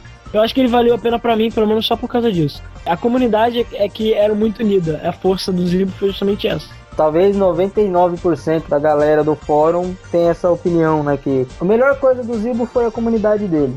Talvez é, é essa comunidade que vai dar é, uma sobrevida pro videogame aí, mas talvez mais algum tempo, né? Tomara mesmo. Cara, o Zibo tem muita coisa pra falar, é muito pano pra manga. Apesar de ele só ter vivido uns dois anos aí, tem muita história pra contar aí, seja de dor de cabeça, até de diversão, de coisas engraçadas acontecendo no fórum, de maluquice em geral. Inclusive tem um blog interessante que começou. Foi, ele, ele já existia no fórum, mas criaram um blog para isso, que são os Zeloucos, né? Que são quadrinhos do fórum.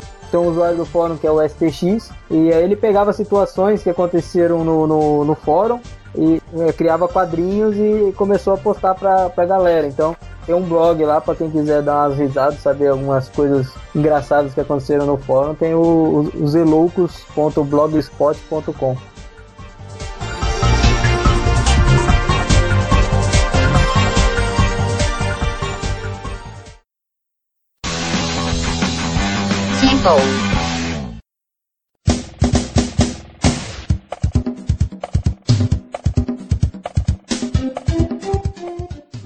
Bom, pessoal, então por hoje é só. Espero que vocês tenham gostado, né? Mas antes vamos fazer um pequeno jabá, começando pela Nádia, como sempre, né, Nádia? Sim, sim, eu queria agradecer mais uma vez pela oportunidade de participar do Jogo- Jogorama Podcast.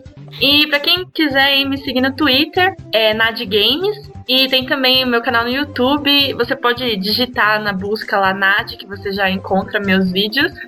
tem também a CJBR, www.cjbr.com.br. Tem também minha página no Facebook, www.facebook.com.br. É isso aí, valeu! E agora, Kamatsu Kyoto, fala aí um pouco sobre seus sites, sobre você. Primeiro gostaria de agradecer pelo convite, né, do podcast pra falar aí desse, do Zibo, né. Bom, assim, eu não tenho nada muito especial de site, na verdade até eu diria que tem site demais. Tem o gamesinveda.com, que é um site, eu particularmente eu não chego a postar nada, mas eu participo de todos os podcasts. Eu tenho um, canal no YouTube de tecnologia em geral, que é o Tecno Etc. É só tu dar uma procuradinha por youtube.com.br Tecno Etc, né? Tecno ETC, que você acha lá meus vídeos, que eu faço comigo meu. Tem meu Twitter, né? Kamatsu é, Kyoto. Eu sei que o nick é um pouquinho complicado, mas provavelmente vai ter algum lugar escrito aí pra vocês procurarem. Ah, com certeza. Tem o link aí embaixo, é só clicar. E, e também tem o meu Facebook, Alan Mota Cardoso. É só procurar, é, eu sou meio único, né? Só eu que tenho esse nome, só eu que tenho esse nick, então qualquer lugar que você me procurar pode me adicionar à vontade. Tem no, no, no Zibo Club também, no fórum, que eu sou moderador de lá, Kamatsu Kyoto. Qualquer coisa é só falar por lá também. Então tem vários lugares aí que vocês podem falar comigo. Então, beleza. Agora é a vez do Alberwood. Fala um pouco aí sobre seu site, sobre você. Bom, eu queria agradecer primeiramente o convite para participar do podcast. Tem o meu Twitter, que é arroba Alberwood. É bem complicado também, igual do Kamatsu Kyoto, mas... Ah, o meu é pior, hein? É, tamo junto aí. E, bom, tem o Fórum Zibo Clube, tá lá, o meu, sou moderador de lá também. Tem meu, meu, meu contato lá, quem quiser me adicionar, fica à vontade. E tem, tem o meu blog, que é talvez o, o, o maior blog de gameplays do Zibo, que é o único. que é o Zplay, zeeplay.com.br. Lá você pode ver, pode assistir a gameplays do, do, do Zibo, todos feitos por mim, e pequenos e objetivos reviews sobre cada jogo. Aí você vai ver lá, inclusive, jogos que não tem mais, é, logo mais vão ser todos, né? Mas fique à vontade, muito obrigado. Então, beleza, pessoal. Então, até daqui a 15 dias no novo Jogorama Cast. Até lá. E o Fábio falou tchau, tchau. Caramba, que foi isso? Nossa, gente. Ficou muito engraçado. Ai, Sem tinha que ser. Aqui passou todo mundo, não falou meu nome. Ah, normalmente tu não fala nada, então tá lá. A gente coloca aí no meio.